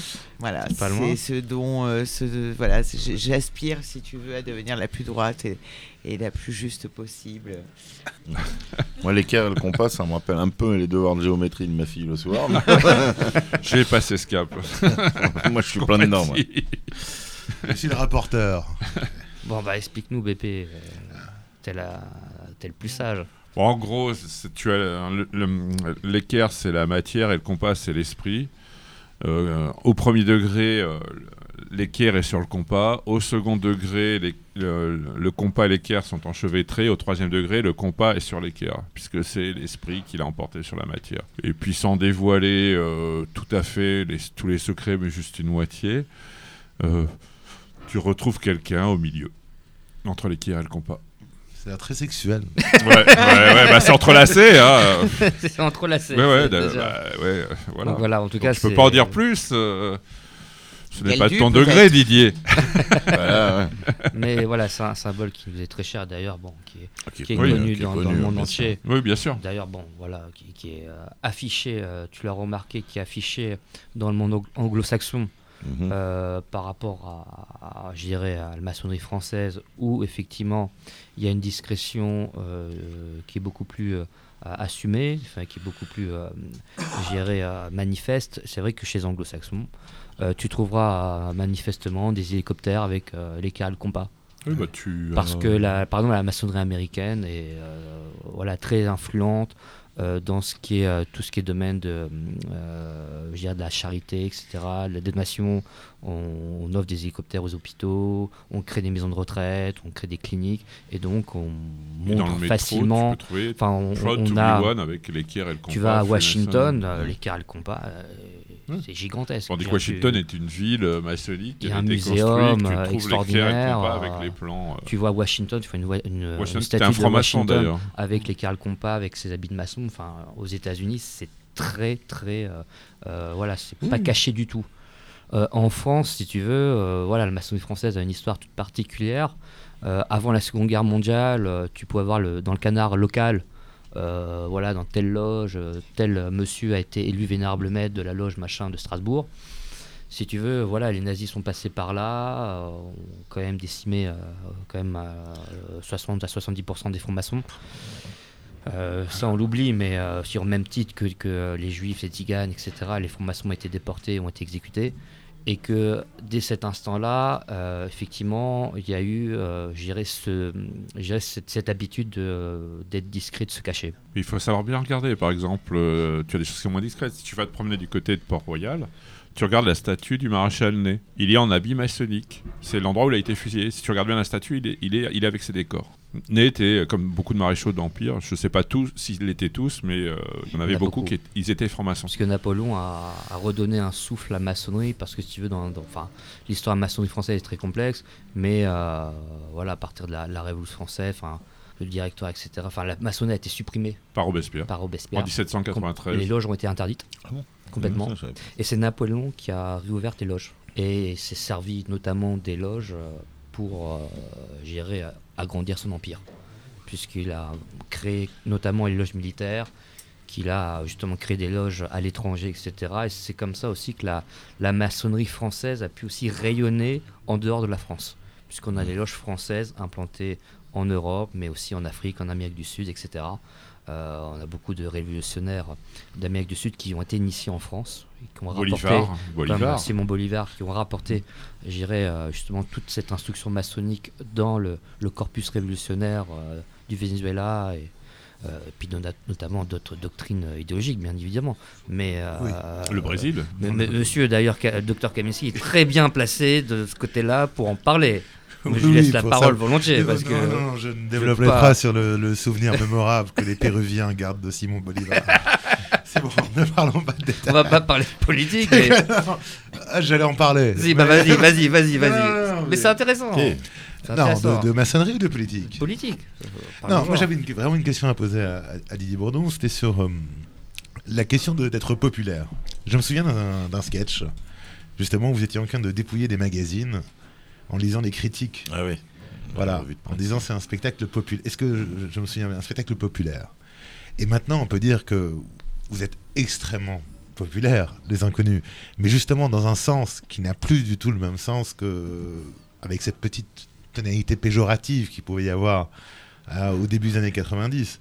C'est-à-dire qu'il y a vraiment quelque chose qui a changé dans cette appréhension du populaire. Mmh. Est-ce que vous le ressentez aussi, cette, euh, ce changement d'image par rapport à, enfin, au cours Bah, Il des... y, a- y la maturité aussi. Maintenant, il y a plus de respect. On me tape moins dans- sur l'épaule.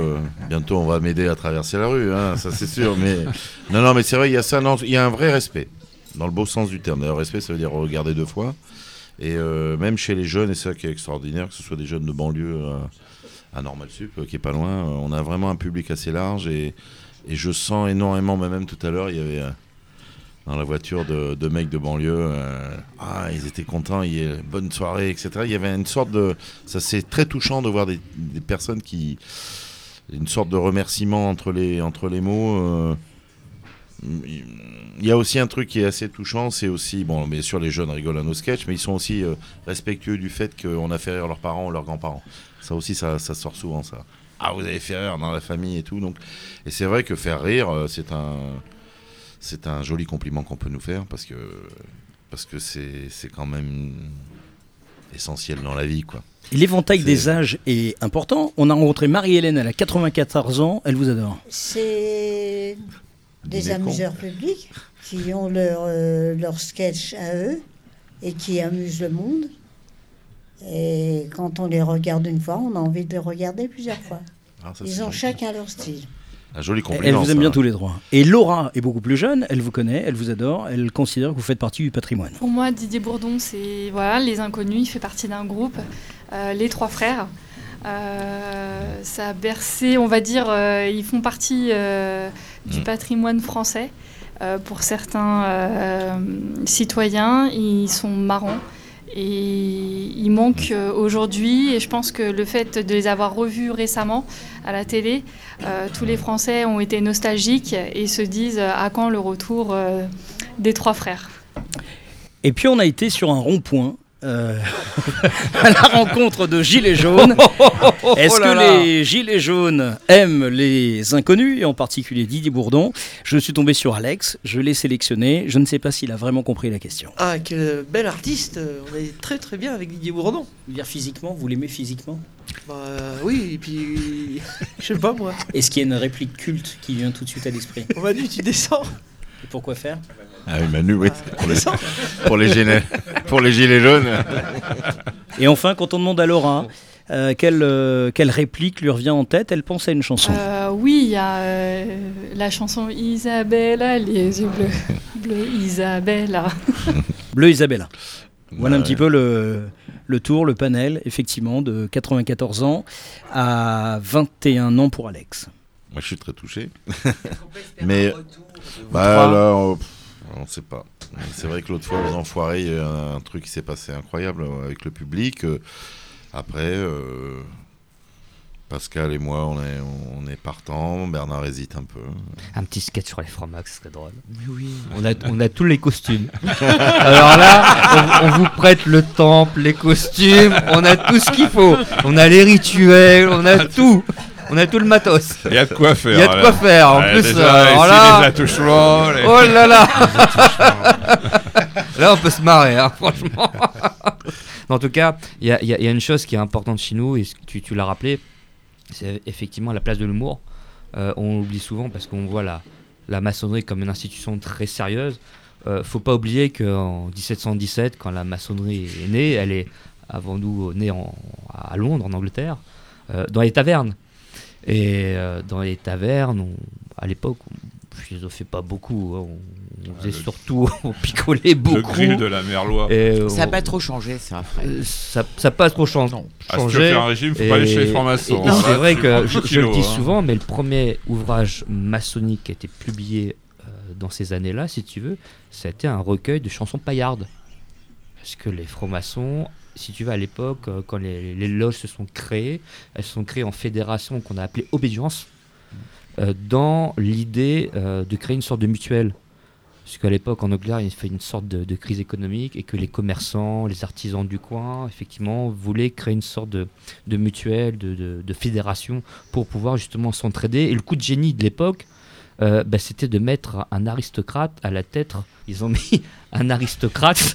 Heureusement qu'on n'a pas invité certains historiens d'informationnerie. Ils seraient pas d'accord avec Ah toi. bah, Roger Daché, c'est la thèse de Roger Daché. C'est qui? Enfin, faut pas rentrer dans les polémiques historiques. Mais en tout cas, pour ce qui est de 1717, euh, on sait en tout cas de ce qui a été publié que le premier recueil euh, maçonnique avoir été publié. et C'est un recueil de chansons paillardes. Bah, D'ailleurs, si tu, il y a un peintre anglais très connu au Garde qui fait des scènes de la vie quotidienne. Il y a un tableau qui est très connu. Il était franc-maçon. Tu vois un jeune apprenti qui soutient un vénérable maître qui est complètement bourré. Ah, c'est moi, ça. Et la légende. euh, Ah, c'est moi, je me reconnais.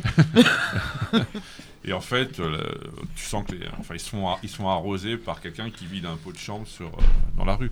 Il est très connu ce, ce Ouais, tableau. puis tu vois des tableaux. Ouais, les- enfin, Belle ouais. publicité, Les, les- hein. les frangins Oui. sortent de la terre complètement Ouais. pom- pompés. Enfin, c'est... Mais ça n'a pas changé parce que je, je me rappelle, euh, bah, tu sais qu'il y a quand même beaucoup d'humoristes qui ont été initiés, euh, notamment Pierre Dac, euh, le, le célèbre sketch. Hardy. euh, le célèbre sketch euh, de Pierre Dac et Francis Oui, Blanche. oui, bah oui. En fait, ils racontent en fait, derrière qu'ils sortent de, de tenue, qu'ils étaient aux agapes, et ils arrivent complètement bourrés et ils font le sketch. Bah, il y a le rituel qu'ils ont, que Pierre Dac a créé. Pierre hein, Dac a créé un loge qui rituel. porte son vrai nom. Et euh, Coluche et Tchéléon ont été initiés dans les années 80 aussi euh, au Grand Tournoi de France. Ils racontent aussi que ça, ça finit à 4h du matin, euh, rue Cadet, ils étaient complètement euh, torchés. Torchon, car... enfin, Torchon. euh, torchon carpette, comme tu dis, c'est la casquette, tout quoi. Donc, euh, pro- prochain morceau musical. Bah, je pense euh, que Didier savait déjà qu'il serait initié. Il a taillé ça à pierre, puisqu'il a, il a fait une chanson de hard rock, Les Inconnus. Retrouvez Deux colonnes à la une en podcast sur deltaradio.fr. Deux colonnes à la une sur Radio Delta, c'est plus fort que toi.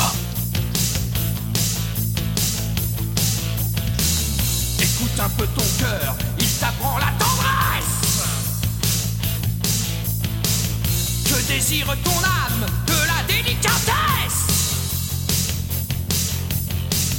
Dieu a créé l'amour au jour du septième jour. Un amour si fragile, fabriqué en argile, c'est dit dans l'évangile. Retrouve dans ta tête ton âme de poète. Souviens-toi comme t'es chouette, le parfum des violettes, chant de pâquerette.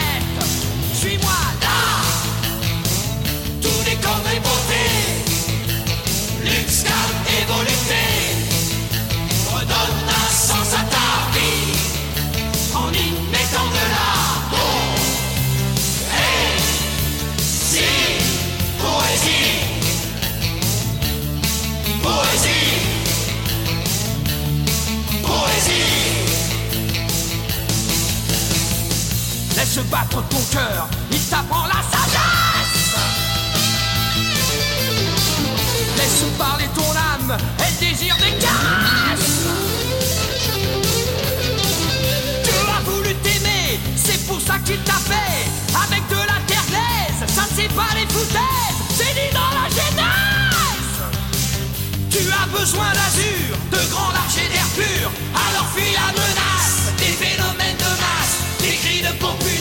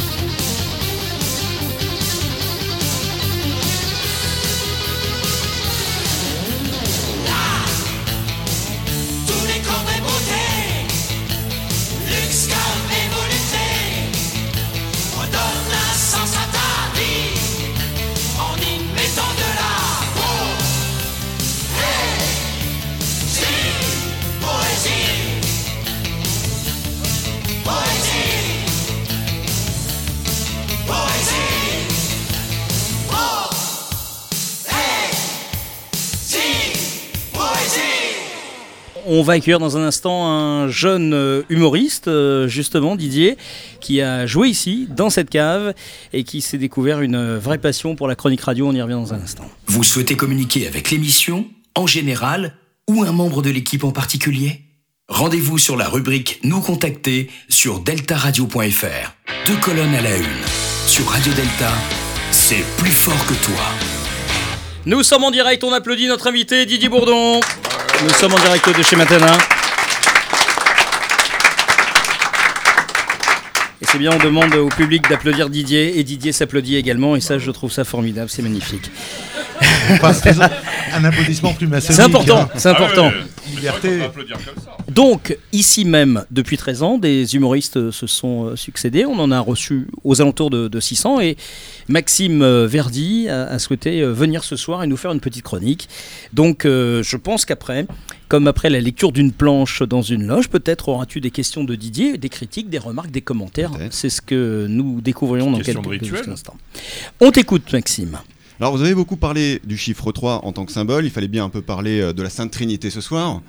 Euh, alors c'est vrai que quand on, parle maintenant de l'Église catholique, on pense euh, surtout à la pédophilie. Je ne sais pas si vous vous souvenez, mais il n'y a pas si longtemps, l'Église catholique inspirait quand même moins la méfiance que l'ennui. Je ne sais pas si vous êtes un peu allé au catéchisme quand vous étiez petit. Mon Dieu, quel ennui Quel ennui Fallait quand même mettre son réveil le mercredi matin pour aller écouter les aventures de Jésus, le célèbre magicien communiste de Judée. Et j'ai dé- j'ai demandé à ma mère, pourquoi le caté Pourquoi? Elle m'a dit, Maxime, enfin, il vaut mieux être au caté que devant le club Dorothée. ah d'accord. Non, je pensais que ça avait un rapport avec la foi, d'accord. Ok. Je mets mon réveil le mercredi matin parce que toi, tu n'aimes pas Bioman. Ok. Pourtant, Jésus, Bioman. Jésus, Bioman, même combat. C'est les gentils qui combattent les méchants. J'espère que vous avez tous la référence. Exactement. J'ai dit à ma mère que je voulais pas faire ma communion. Elle m'a dit Enfin, Maxime, eh ben, fais-le pour les cadeaux. D'accord, donc euh, l'engagement religieux est vachement fort dans cette famille. Ok, d'accord. Néanmoins, c'est grâce au caté que j'ai appris que Dieu avait parlé à Moïse dans le désert et que le diable avait parlé à Jésus dans le désert. Donc, on est d'accord que si ça arrivait maintenant, on parlerait de déshydratation. Euh, moi, il y a un mec qui revient du désert avec des propos complètement délirants et des cloques d'installation sur la gueule. Mon premier réflexe, c'est lui donner une gourde. Pas un micro, une estrade, un public. Après, c'est vrai, je vous l'accorde, je ne suis pas médecin. Non, on cherche à résoudre des problèmes religieux millénaires, alors qu'à la base, il aurait suffi d'une gourde et d'un parasol. C'est ballot, c'est ballot. Les cours de caté, c'était hallucinant. C'était hallucinant. Les profs de KT sont en roue libre, il faut le savoir. Il n'y a personne pour vérifier. Il y a une prof de KT qui nous a engueulé en nous disant Jésus, c'est sacrifié pour vous. Alors, vous pourriez au moins le colorier correctement. Ah ouais, d'accord.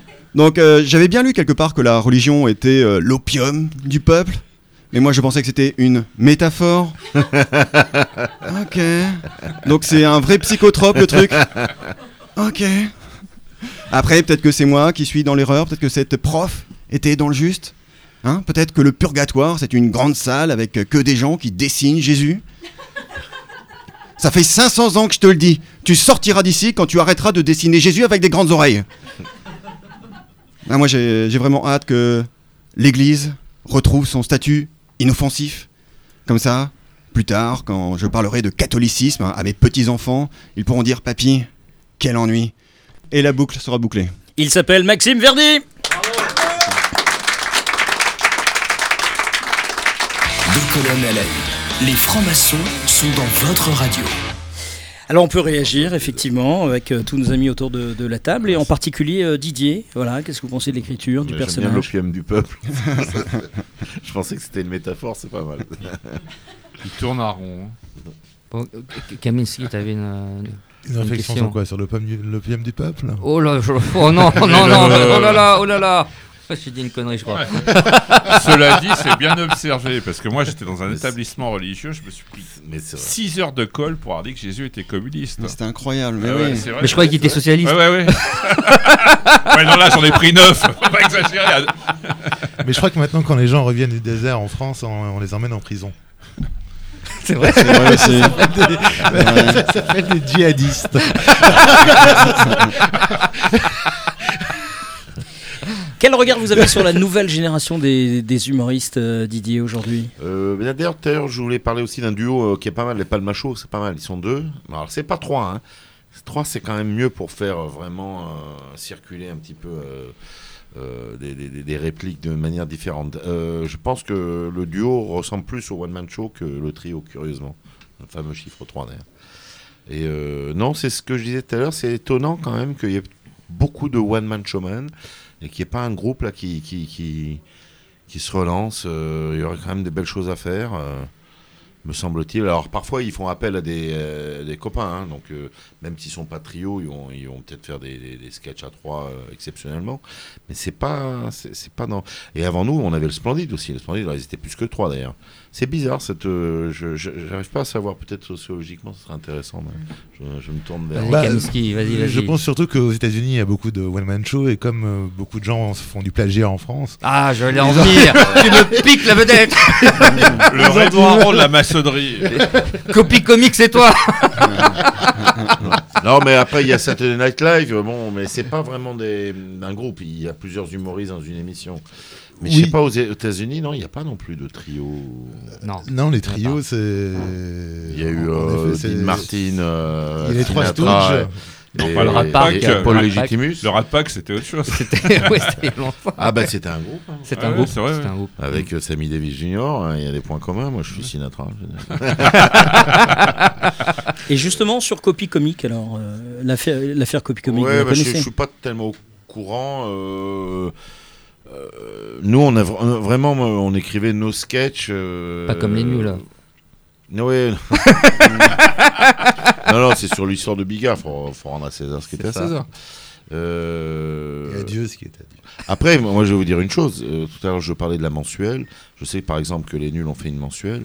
Je pense qu'avec une mensuelle, on aurait été obligé de faire appel à des auteurs. Ça, c'est sûr et certain. Mm.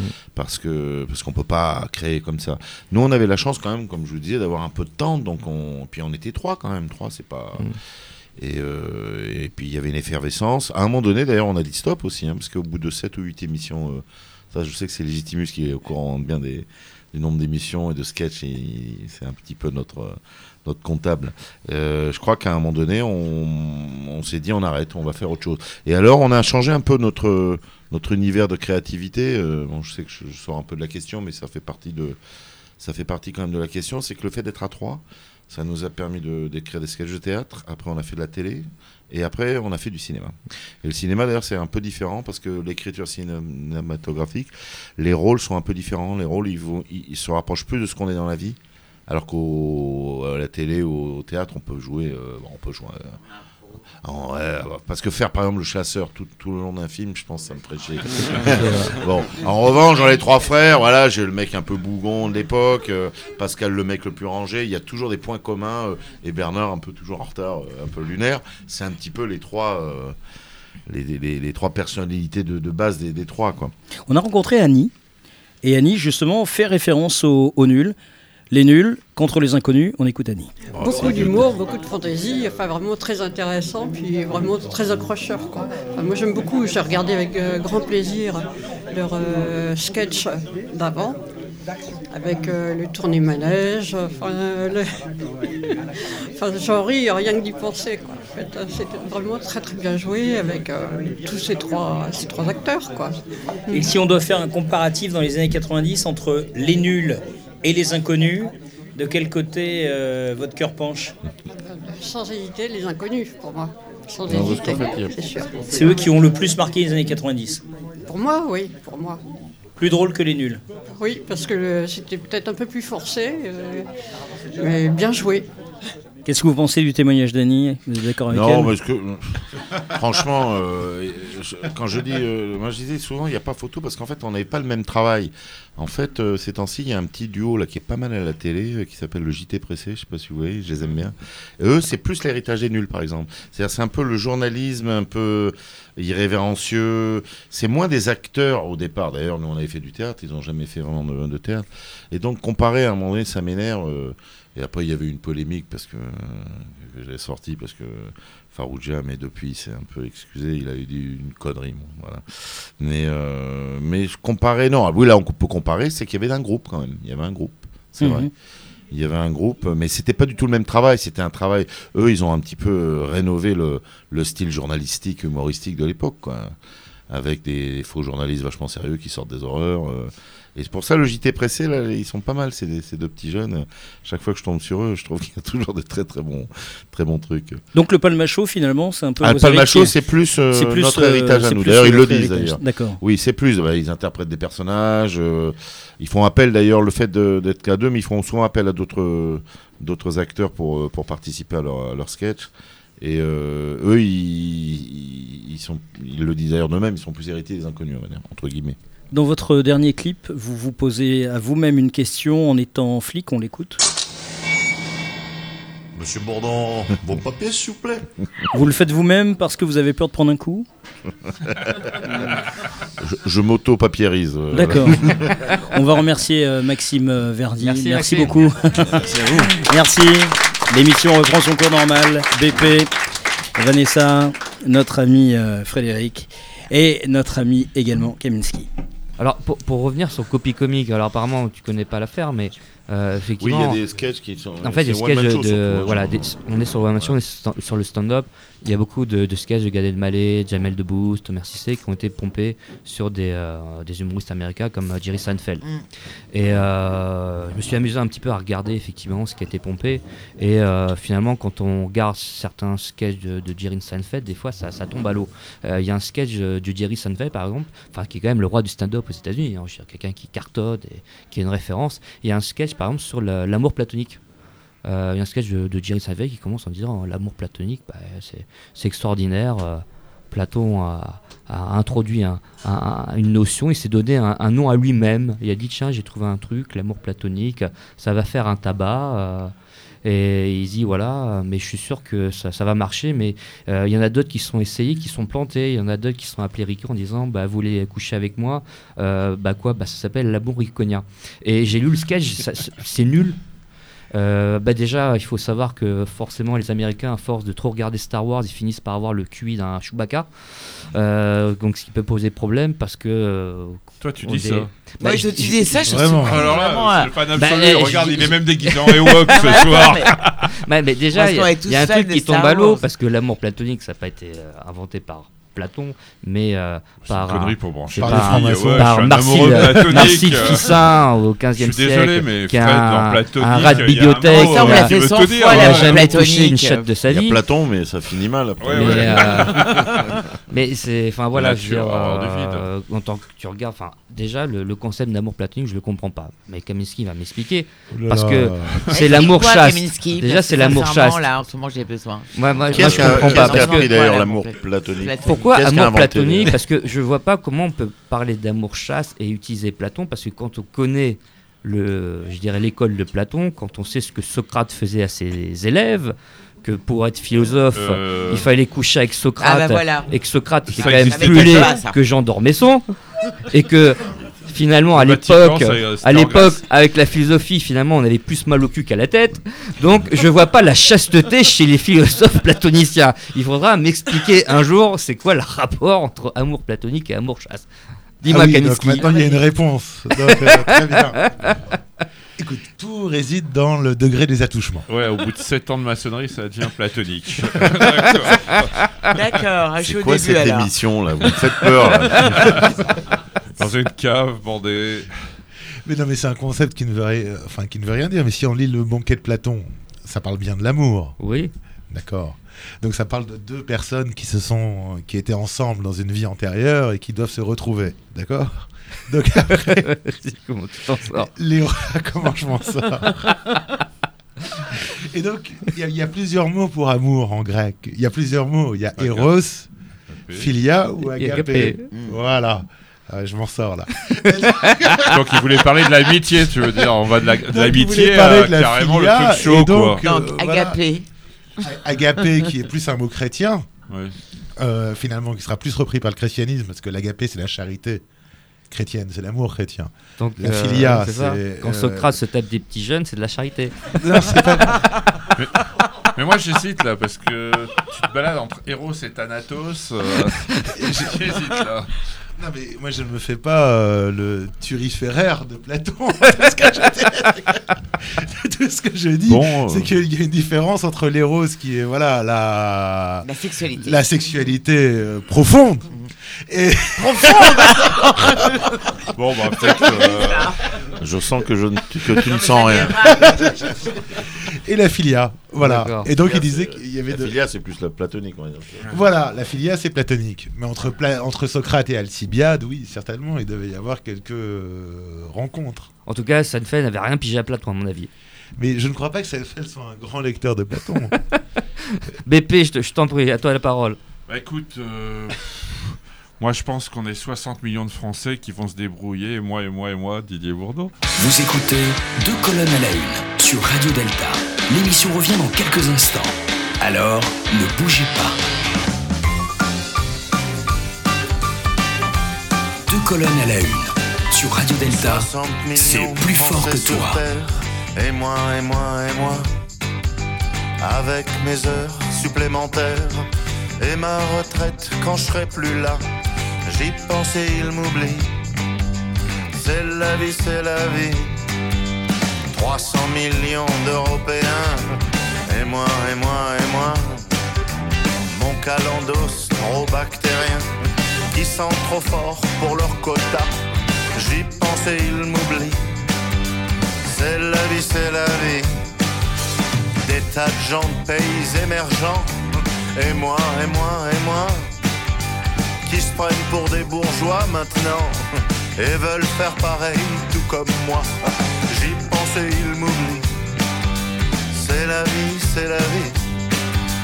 Quelques émirs dans leur désert. Et moi, et moi, et moi. Avec mon litre de super. Plus cher que mon litre de jaja. J'y pense et il m'oublie. C'est la vie, c'est la vie. 200 millions de soviétiques. Et moi, et moi, et moi. Avec mon rêve démocratique. Me disent, toi le bolchevique, tais-toi. J'y pense et il m'oublie. C'est la vie, c'est la vie. 300 millions d'Américains. Et moi, et moi, et moi. Trois étoiles au guide Michelin. Et des McDo en bas de chez moi. J'y pense et il m'oublie. C'est la vie, c'est la vie. Je sais plus combien de milliards d'Indiens. Et moi, et moi, et moi. Je les vois tous informaticiens, sans charge sociale ni syndicat. J'y pense et il m'oublie. C'est la vie, c'est la vie. Ça y est, 2 milliards de Chinois. Et moi, et moi, et moi. Ma tour Eiffel et mon foie gras. Mon rikiki, pouvoir d'achat. Pense et il m'oublie. C'est la vie, c'est la vie tous les aliens de l'univers, et moi, et moi, et moi, qui veulent plus envahir la Terre. Trop de CO2, tant pis pour toi. J'y pense et il m'oublie. C'est la vie, c'est la vie. J'y pense et il m'oublie. C'est la vie, c'est la vie. J'y pense et il m'oublie. C'est la vie, c'est la vie. J'y pense et il m'oublie. 60 millions de Français, et moi et moi, vous écoutez deux colonnes à la une. Retrouvez Deux colonnes à la une en podcast sur deltaradio.fr. Eh bien, vous êtes sur deux colonnes à la une. C'est euh, vous qu'on aime et c'est votre destin. Hein, je suis toujours ravi d'être avec mes, mes, euh, mes amis, mes, mes collègues, compères. mes, mes- compères, euh, BP, Kaminski, euh, Vanessa, Sébastien, avec notre invité spécial du jour, DJ Bourdon. Je, je voulais donner la parole, bien sûr, à notre, notre chroniqueur, notre ami Stanislas, voilà, qui nous avait préparé une petite chronique, Qui a choisi chronique sur une image. Voilà, une image, Donc, parce en maçonnerie, on, on aime les images, on aime les symboles, donc effectivement, on parle beaucoup de, de l'imagination symbolique. Bonjour Stanislas. Bonjour à tous, bonjour à toutes, bonjour Didier, bonjour l'équipe. Je vais vous présenter une image symbolique en rapport avec le thème de l'émission d'aujourd'hui, c'est-à-dire le rire, l'humour, l'émotion. Donc euh, j'ai choisi aujourd'hui une image symbolique créée par Benjamin Rabier, c'est celle de la vache qui rit. L'humour, c'est le pouvoir de se consoler, d'être là où je suis, et ce avec une feinte particulière. Mais quel rire sans feinte? Une feinte qui consiste à valoriser ma misère pour éviter qu'on me plaigne, peut-être aussi pour détourner le mauvais sort, pour le dissuader. C'est donc assez ambigu ou dédoublé. On est dans la misère, mais du fait de se consoler, comme en consolant notre, on se hisse à la place de celui qui s'en est sorti et qui en parle supérieurement. On est les deux. Ça fait sourire comme si on jouait un petit tour au destin. L'humour est plutôt côté sourire. Du reste, dans l'humour, c'est surtout le langage qui rit. L'humour, c'est faire rire la langue à nos dépens et s'en consoler. Il y a de quoi se consoler. La perte subie est transmuant une perte symbolique qui nous revient comme un don discret, comme le don d'un retrait. L'humour, c'est l'art d'inventer en nous une instance symbolique qui nous console en nous faisant rire de nous-mêmes en silence. Et ce rire nous crédite d'une secousse, d'identification. Souvent dans l'humour, on exagère le malheur dans lequel on se trouve, ce qui nous fait sinon échapper, du moins y être pour quelque chose dans ce malheur. Alors il perd de son opacité. Il s'agit d'être fictivement l'agent de son malheur aggravé. Pourquoi être la cause de son malheur initial et arracher aux autres l'initiative de la moquerie? Refuser leur refus d'identification, surmonter ce refus au point d'un jouet. Autre bénéfice narcissique, se faire tout petit empêche que l'autre vous rapetisse. Cela suscite son oubli, l'autre devient moins lourd, presque bienveillant. Pour en revenir à cette radio maçonnique de Cologne, la maçonnerie et l'humour font-ils bon ménage? Rien de moins sûr, car bon nombre de frères et de sœurs se prennent bigrement au sérieux, mais tout simplement avec leur décor et leurs rituels, leur pouvoir chimérique. Mais ce qu'on peut dire simplement, c'est qu'il y a un festival de l'humour maçonnique qui aura lieu à Aix-en-Provence le 8 28 avril. Merci beaucoup Stanislas. Quelques références quand même là. hein. Je me suis librement inspiré de citations de Daniel Siboni. Merci beaucoup.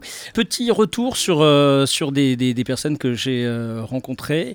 Euh, j'ai rencontré Laurent et qui euh, nous dit, en parlant de vous, euh, qu'il aurait tourné dans un, dans un clip à l'époque. On écoute. Oui, parce que les bronzés 1 et 2 sont. Bon, les bronzés 3 sont catastrophiques. Et effectivement, les trois frères 2, c'est pas, c'est pas. Voilà, les trois frères 1, ça, c'est exactement. Et puis, j'ai tourné dans le clip de métal des, euh, des, des inconnus. Donc, euh, donc voilà, à l'époque. Il y, a, y un moyen qu'ils se souviennent de vous ou pas? Aucun. Euh, 25 ans ou 30 ans plus tard, non, il n'y a aucune, aucune façon. Vous en gardez un bon souvenir? Très bon. Sur les trois, lequel était le plus cool? Euh, Vous pouvez mentir, dire que c'est Didier Bourdon parce que c'est notre invité. Didier, on t'aime. On pense à toi. Aucune possibilité, effectivement, de, de vous souvenir de, de lui. Il s'appelle Laurent. Alors là, non. Voilà. Surtout les Aujourd'hui- sketchs étaient assez denses. Mais il y avait beaucoup. Surtout qu'il y avait beaucoup de monde en plus. Voilà. Oui, il y a- Même si on démultiplie après au montage le, le public, il y avait quand même un certain pas mal de figurants. Alors, euh, alors euh, effectivement, au-delà euh, de, de- de ta carrière avec les inconnus, effectivement, tu as aussi percé dans, dans le cinéma en tant que comédien et dans des rôles euh, notables. Je me souviens de, de 7 ans de, de mariage. euh, où tu explorais euh, le milieu libertin et, Et- en et- même et- temps et non platonique. Pla- pour le coup c'était pas l'amour chaste effectivement c'était intéressant parce que là aussi on est dans l'enquête sociologique et on Mhm. découvre euh, avec euh, avec délice euh, cette- ce milieu ce milieu un peu un peu coquin et un peu un peu discret un peu un peu secret aussi hein, parce que il y a ces rites Il y a- il y a ces des codes rituels aussi, il y a des codes. Ouais, euh, t'as une carrière d'amour platonique à Libby.com. Tu connais c'est pas les loges libertines Non oui. Madame, j'ai le même à la maison. Donc il y a eu 7 ans de mariage. Madame Irma que j'avais beaucoup aimé. Et, là effectivement ce, là aussi où tu, tu, euh, tu exploites, gérer ce, euh, ce côté sociologique de la voyance. Et, Oui, euh, ben, ce qui est beau dans Madame Mirma, c'est qu'il le fait au départ un petit peu pour gruger les gens. Petit à petit, il se prend au, se prend jeu. se prend au jeu et puis. Et puis, puis, puis ils sont aussi qui peuvent faire du bien aux gens. C'est ça, qui est ça intéressant qui est- le c'est ça très intéressant, ouais, je- Et après, il y a aussi un petit peu le côté schizophrène. Ils se demandent si Madame Mirma, c'est pas quelqu'un d'autre. Donc effectivement, je veux dire, dans, dans le cinéma français, tu, tu as aussi finalement aussi à, à creuser ton trou et à aussi euh, mettre ta patte à toi. Oui, puis Et après à- être au service aussi de, de metteurs en scène, d'auteurs, Mm. c'est ça qui est très agréable. Mm. Et notamment Alexandra Leclerc, que nous connaissons bien. Oui, sans Et- char. Et, euh, et c'est vraiment aussi très agréable d'être au service. Alors là, c'est que l'acteur. Mhm. Alors bien sûr, il y a toujours euh, un travail de, de- de concertation avec la- la- l'auteur, le metteur en scène, mais, euh, mais c'était intéressant de, voilà, d'offrir ses services et puis d'être euh, un peu comme un instrumentiste euh, qui écoute le, le, le chef d'orchestre et qui, qui a une partition. Est-ce que c'est difficile de, de- de passer justement au statut d'humoriste au statut de comédien? Ouais, de toute façon, je m'en fous, hein. non, parce que dans Les Inconnus, vraiment, c'est un travail d'acteur. euh, Ouais, c'est un vraiment, travail de c'est, comédien, vraiment. vraiment. Il faut d'incarnation. de- personnage. Ouais, même Stéphanie de Monaco, euh, plus j'étais sincère et plus je faisais rire les en gens. même temps, c'est c'est vous, enfin, c'est c'est le, le- les inconnus qui créent les personnages, etc. Donc c'est, je veux dire, la créativité euh, euh, vous Oui, mais appartenez, après, alors qu'au cinéma, on, on Ouais, mais, un rôle. ouais, mais les, ac- les personnages après ne nous appartiennent plus. hein. C'est- c'est- C'est dans les chasseurs, euh, le personnage Mm. après il m'appartient plus. Il faut que j'incarne le mec, quoi. Oui, mais, et après il faut que je l'oublie tu, euh, après aussi. tu l'as créé, le personnage. Oui, je l'ai créé, je l'ai créé, mais en même temps, enfin, je l'ai créé. Enfin, vous l'avez créé à trois, enfin vous l'avez. Non, euh, et puis la, la réalité aussi, Mm. on Mais crée ré- des choses qu'on voit aussi. Donc, euh, euh, Stéphanie de Monaco, hélas, Mm. elle existe. Mais en revanche, on- Hélas. moi je défends toujours mes personnages. Mm. Et euh, ce que disait de- d'ailleurs le, le monsieur, il y a un truc que j'ai bien aimé, c'est sur euh, l'humour. La fameuse phrase, je sais pas qui est-ce qui l'a sorti, l'esprit c'est savoir se moquer des autres, et l'humour c'est savoir se moquer de soi-même. Et, et ce qui est beau dans, dans l'humour, c'est ça, c'est un peu ça, ça soigne un petit peu les blessures quand on, on se moque de soi-même. Et la façon d'être humoristique, même dans les personnages odieux, c'est de- d'essayer de les défendre un peu, quoi. Mm. On est un peu là, on est un peu les avocats, de, même s'ils sont odieux, machin, on essaie un petit peu de. Ah, c'est difficile ce que je veux dire, mais d'incarner le fait que, comme disait Brassens, ne, ne te moque pas de la prostituée, tu aurais pu être son fils. hein. Ça, Donc voilà, bon après, le mec, c'est pas pour ça qu'on l'excuse, mais il faut lui pardonner, parce que bon, le Stéphanie de Monaco, bon, c'est sûr que c'est pas. C'est deux de tension, mais, mais je la défends. Et, et- et ton dernier rôle, donc, euh, voilà, est assez euh, inattendu parce que on, on t'imaginait pas dans dans Nicky Larson, dans justement Ah, ça, c'est la- autre chose, oui, oui, l'adaptation ouais. d'un- manga de, Que je connaissais de- pas beaucoup, d'ailleurs. manga qui, qui vient du club Dorothée que, que tu pastichais donc à l'époque. Ouais. D'ailleurs, on a la fille te cachée de. Dorothée avec nous. Vanessa, mais, Vanessa a joué dans Nicky Larson. On, la voit pas, mais elle apparaît. J'ai manqué euh, beaucoup- j'ai mangé beaucoup de croissants à l'époque. Pas de pitié pour les croissants. Pas de pitié. Ni pour les pains au chocolat. Non, ça, c'est la Non, mais c'est dans vrai que c'est euh, c'est assez inattendu finalement parce que le, on, on est finalement dans la génération d'aujourd'hui, la génération manga, la génération geek, effectivement, Ah oui, de, oui, de te euh, voir là-dedans. Philippe Euh, Lachaud, c'est c'est la génération, oui. Il t'en reste du parfum Ah, le parfum de Cupidon. J'aimerais- bien. J'aimerais bien. Parce que du coup, est-ce que tu les as lus les City Hunter, les Nicky Larson? Non, en j'en ai, par contre, j'en ai, oui, en revanche, j'en ai regardé un petit peu parce qu'il passe un peu sur une chaîne. euh, mon fils, je sais qu'il est pas, il était passionné de ça. Et, euh, mais je connaissais pas bien. Non, je connais, bah, bien sûr, je connaissais un petit peu les, les mangas, mais, mais, euh, mais celle-là, non. Bah, euh, moi, c'est pas ma génération. hein, Mm. donc, euh. C'est pour ça. ouais, Tu les as en, re- en replay sur TF1 en fait. Oui, c'est ça. Ils, ont- ils sont tu peux- passés. bah, Aujourd'hui, tu peux tout revoir d'ailleurs. Et euh, voilà, et puis euh, le, le créateur d'ailleurs a, a donné son accord pour le film. Ouais. Il a vu le film, il est très content. Donc Philippe Lachaud a été reçu au Japon parce que là on parlait de rituels, Ah ouais. il y a des rituels. Donc tu as rencontré Tsukasa Ojo Non, moi je l'ai Ah pas rencontré moi. Non, mais, mais il paraît que. C'est incroyable, c'est Ouais. une façon de dessiner les femmes. Et oui, puis c'est un, c'est un monument là-bas. C'est un monument, hein, c'est pas, c'est- c'est pas Vous voyez le regard de Fred quand il dit ça. Ah, Je comprends pourquoi le mot platonique. euh, Euh, moi, pour moi, euh, le mot platonique, je comprends pourquoi il sonne mal à Euh, c'est plutôt le mot euh, lubrique euh, qui, sonne Ah, la lubricité. Didier tourne dans des films platoniques. Il citait Alexandra Leclerc, c'est que des films platoniques. Euh, Garde alternée, c'est très platonique. hein. N'oublie pas 18h. Hein. Ouais, exactement. Non, Alexandra, au contraire, c'est c'est assez. euh, Est-ce que tu as vu quand même les, les, les planches de City Hunter où tu vois Nicky Larson? Parce que ça a été quand même censuré dans la version française, mais dans la version japonaise, tu vois quand même euh, le mec avec, euh, avec la, la, la bosse dans le pantalon qui dit bonjour à la nana. Ah oui, non, oui, je crois que coucous. très, c'est très, Avec, très euh, chaud. Hein. coucou Oui, oui, je crois qu'ils y allaient à fond. Mais ça, c'est- c'est un peu la culture japonaise très étonnante, d'ailleurs, de, Mm. de ce chaud et froid. euh. Moi, je suis avec une seule fois au Japon et euh, on avait pris le métro pour aller au centre-ville et, et je voyais des gens très très sérieux avec des trucs un peu érotiques euh, forts. quoi. c'est- C'est un peu bizarre. hein. Ça- T'es là, bonjour. c'est mort, c'est- ça va. Les mecs en costard cravate, en train de regarder des hentai. Ouais, des trucs, euh, Tu te dis, il y a un truc bizarre. hein. Enfin bon. Voilà. Kaminski, excuse-moi, je, tu voulais parler. Tu regardes des hentai, Kaminski. Ton regard sur la Je voyais ton regard lubrique. euh. Ah non, non, non, j'étais en train de contempler le regard lubrique de Fred euh, quand il était en train de décrire ça, mais moi je n'ai rien à voir avec tout ça. Voilà.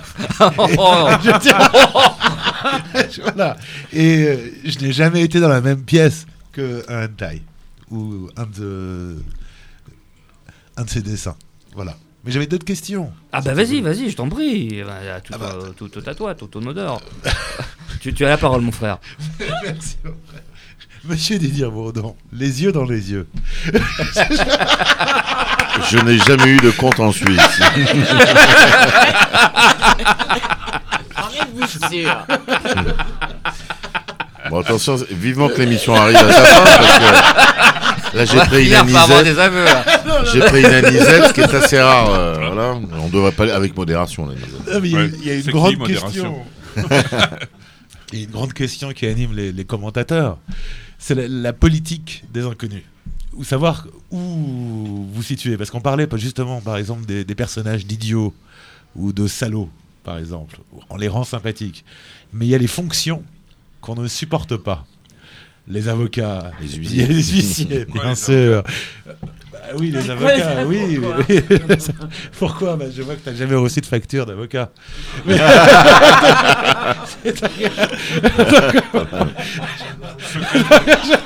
Allô, oui, bonjour, 100 euros. Oh, bah, c'est bien parti, vous savez, 200 euros. Ça, c'est c'est dans ma poche, c'est dans, ma poche. 500 euros. Secret C'est qui tout professionnel. double Perdu 6000 euros J'ai perdu 6 000 euros. Ah, mais non, père, moi je ne sais pas ce que ça veut dire. Et on 10 fait 000 euros. appel, 15 000 euros. Mais oui, faites-le. Mais Attendez, ils sont pas chers vos avocats. Putain, ils cassent le marché. Il y, a- il y a le problème, c'est la prolifération. C'est pour ça. Ouais, mais enfin, les Et bons, alors, tu ouais. sais. euh, Et la question La question, oui. Non, non, c'est vrai que enfin, la question est un peu. On, on vous a catalogué un peu je- je- comme anarchiste de droite. Quelque chose comme ça. la vache. C'est Ah, qui l'anarchiste de droite, comment il s'appelle? Comment L'anarchiste de droite américain, comment il s'appelle Euh, non, c'est des libertariens, c'est différent. Ah, d'accord. Non, anarchiste de droite, c'est une. Non, c'est- c'est des- c'est ceux qui croient au libre marché. C'est une tradition un peu française, on va dire, je dirais, de lutte contre l'autorité et en même temps d'individualisme. Un peu d'individualisme, voilà, et de lutte contre l'autorité. Et à chaque fois, c'est vrai qu'on on peut pas vous cataloguer ni à gauche ni à droite, ça c'est sûr. Mais à chaque fois, on voit quand même une critique de l'autorité et une critique des, de, des fonctions. Oui, c'est sûr. Après l'individualisme, on, on faisait partie d'un groupe où, de trois où il y avait même un mec euh, qui avait pas la même couleur et tout. Donc c'est ça qui est joli dans les les inconnus. quotas, hein. Oui, mais la- la- non. la- Non, moi j'ai coutume de dire, si on devait parler euh, côté politique, on est plus clown un peu du, du roi. Euh, le fou du roi, c'est-à-dire on est de gauche quand le gouvernement est à droite et on est de droite quand le gouvernement est à gauche. C'est un peu notre fonction. Bravo. Non, mais c'est un- bon, c'est notre rôle à nous. Hein. Et toujours contre Jacques Lang. Jack Lang qui nous apprécie, mais ouais, mais qui nous apprécie énormément. D'ailleurs, il nous a fait un joli compliment. Il nous avait comparé à l'époque à Daumier. Il y a un petit côté qui m'avait bien plu, c'est ça. C'est un peu les, caricaturistes, un peu satiriques. euh, mais, euh, mais surtout, on est très. euh, on a tapé sur tout le monde, on va dire, entre guillemets. Et en même temps, ce que je disais tout à l'heure, on essaie aussi de. Voilà, de garder ce, truc que j'aime beaucoup, c'est d'essayer de défendre, de pas être premier degré. Voilà, c'est. T'as tapé sur beaucoup de monde. J'aurais bien aimé être ton avocat. Ah, oui, bah oui, non, on a, oui, on a été un petit peu, oui, voilà. on- Il n'y avait pas une chanson là-dessus, non? Si, d'ailleurs, si, si, si. Si. D'ailleurs, alors, est-ce que c'est la plus populaire? Euh, Puis je crois qu'elle est vraiment d'actualité. euh, Tout le monde l'apprécie. euh, C'est les frères Rapetou. Exactement. On adore. Mais sur les impôts, mais ça, c'est c'est un peu daté. hein. C'est toujours l'actualité, hein.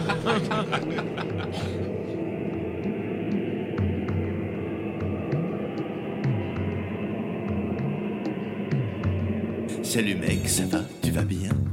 On se présente? Mais non, tu nous connais. On est là pour te pomper, t'imposer sans répit et sans repos, pour te sucer ton flouze, ton oseille, ton pognon, ton pèse, ton fric, ton blé. Tes économies, tes sous, ton salaire, tes bénéfices, tes bas de laine, tout ce qui traîne. Ce que t'as sué de ton front, on te le sucera jusqu'au fond. On est là partout, même quand tu joues, pauvre idiot, on est là partout. Le loto, c'est nous. Le bingo, c'est nous. Le tiercé, le quarté, le quintet, c'est encore nous. Le quintet plus. On te ressuce, faut que tu craches, faut que tu payes, faut que tu craches, faut que tu payes. Pas possible que t'en réchappes, nous sommes les frères qui rappent. Tout. T'as pensé à payer ta taxe foncière, taxe immobilière, taxe professionnelle, taxe sur le personnel, taxe d'apprentissage, taxe si t'es passage, taxe sur tout ce qui bouge, sur tes clopes et sur ton rouge, sur tes cachets d'aspirine, sur ta vodka et sur ton jean. Majoration relevée, vignettes et timbres fiscaux, carte grise et assurance auto. Droit d'immatriculation, PV, crash, crash. Essence, péage, héritage, partage, mariage, concubinage. On est là à tous les étages.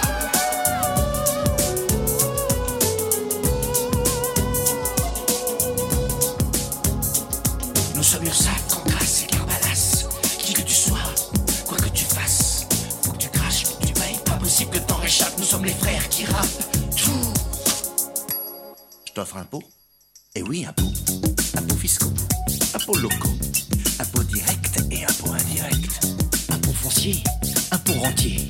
Impôt sur les grandes fortunes, impôt même si t'as pas de thunes. Impôt sécheresse, impôt richesse, impôt nouveau, impôt rétro, impôt recto, impôt verso, impôt sur le revenu, impôt sur les revenants.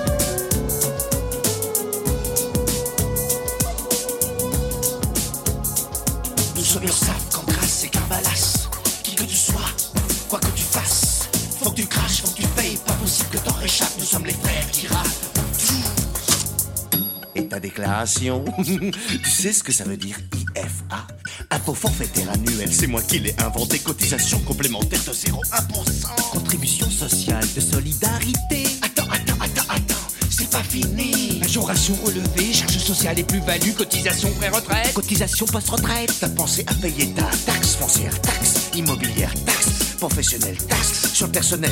On est là pour te pomper, t'imposer sans répit et sans repos pour te sucer ton flouze, ton oseille, ton pognon, ton pèse, ton fric, ton blé. Tes pistons, tes ronds, tes actions, tes sicaves, ton liquide, tes pourliches, ton salaire, tes bénéfices, tes magots, tes lingots, tes nappos, tes bas de laine, tout ce qui traîne. Ce que t'as sué de ton fond, on te le sucera jusqu'au fond. Nous sommes URSAF, Cancrasse et Carbalas. Qui que tu sois, quoi que tu fasses, faut que tu craches, faut que tu payes. Pas possible que t'en réchappes, nous sommes les frères qui rappent. Tout. Nous sommes URSAF, Cancrasse et Carbalas. Qui que tu sois, quoi que tu fasses, faut que tu craches, faut que tu payes. Pas possible que t'en réchappes, nous sommes les frères qui rappent. Tout. Salut, TVA, bien. Nous sommes URSAF, Cancrasse et Carbalas. Qui que tu sois,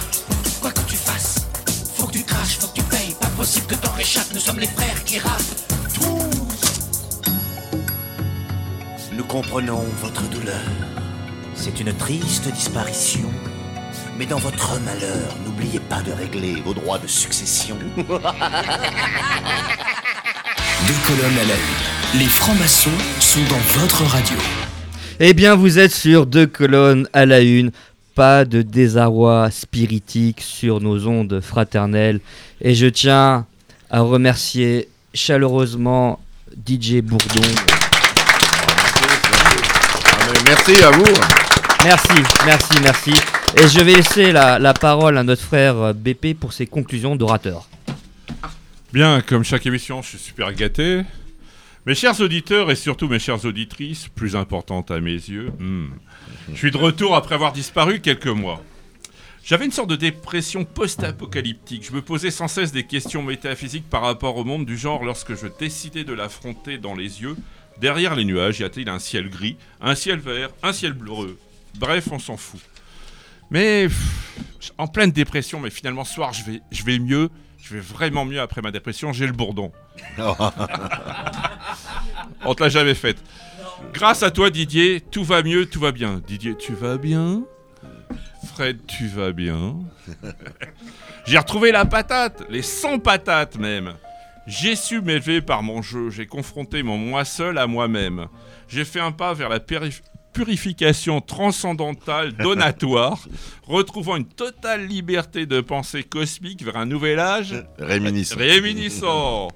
Lorsque j'étais perdu dans l'immense, comment dire, parabole cosmique hypothétique, le grand gourou Skippy m'est apparu.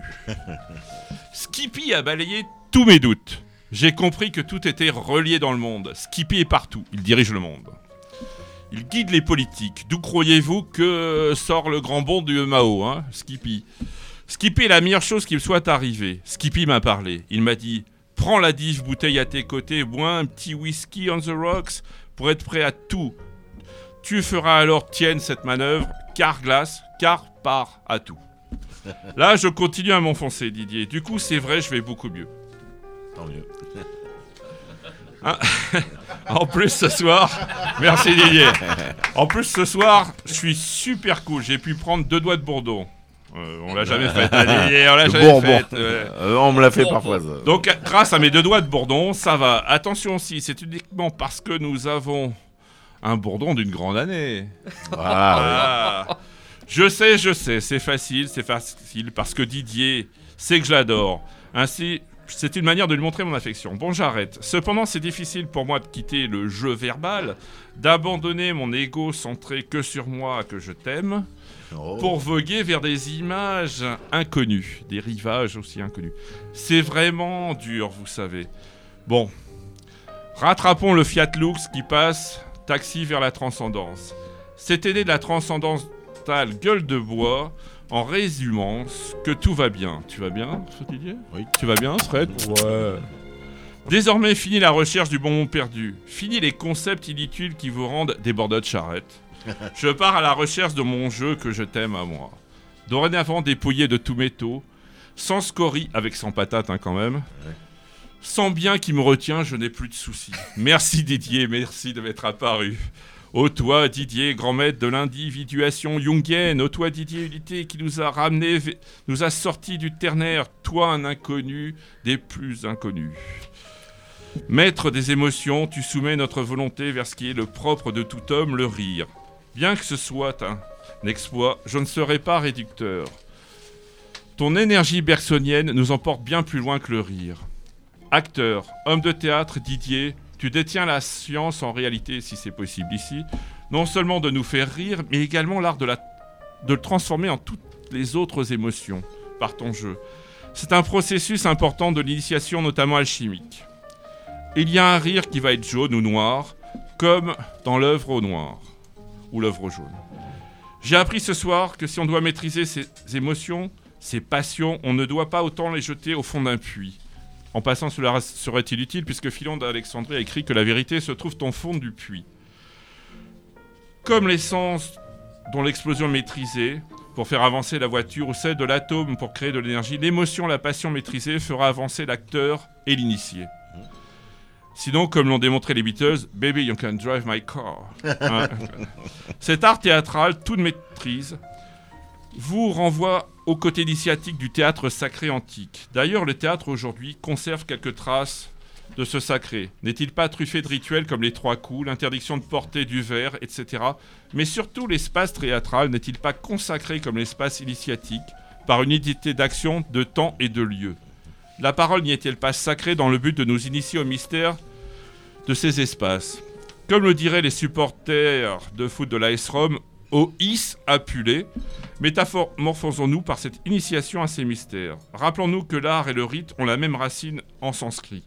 Rappelons-nous que l'art théâtre est, comme je l'ai déjà dit, un rite théâtralisé au départ. Il est la représentation d'un voyage qui comprend toujours un retour vers son point de départ, mais métamorphosé. Le voyageur, comme l'initié, a été modifié, changé par les mystères qu'il a appris. C'est pourquoi, tel le pèlerin de Péchois, l'Ulysse de l'enfer de Dante, comme pris par une insoutenable légèreté apparente, nous sommes en réalité acteurs initiés, passés par un élan, poussés par un élan vital, une pneuma sur les chemins de la métamorphose transformiste de nos vies profanes. Ces chemins initiatiques peuvent être celui du théâtre. Grâce à Didier, et mille merci pour cela, ou ceux empruntés par la franc-maçonnerie. Ainsi, le comédien est maître de ses émotions comme le franc-maçon de ses passions. Ne serait-ce que pour cette raison que nous avons peut-être en point commun d'avoir été excommuniés au départ, le franc-maçon comme l'acteur, il y a quelques siècles. Maîtrise, maître, pour quel but? Quel mystère Quel secret initiatique? L'acteur et le franc-maçon ont un autre point commun plus positif, celui d'être initié au mystère du verbe. À celui qui nous demande nous dévoiler les mystères de l'intrigue, qu'elle soit initiatique ou théâtrale, son ressenti ne sera pas la même selon qu'elle soit initiée ou non à nos mystères. Invariablement, je réponds Allez vous faire mettre, j'ai dit.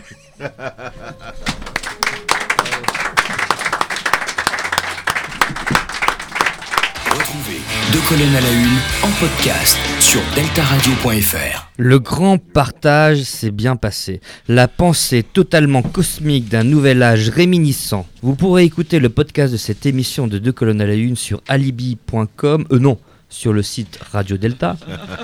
Toute l'équipe, toute la salle, Salmodion pour sauver le monde par Ungarishnu. Badin Taiwan, Made in Badin Taiwan. Taiwan, Taiwan. Badin Taiwan. Taiwan, Badin Taiwan. Ma sublissime Vanessa.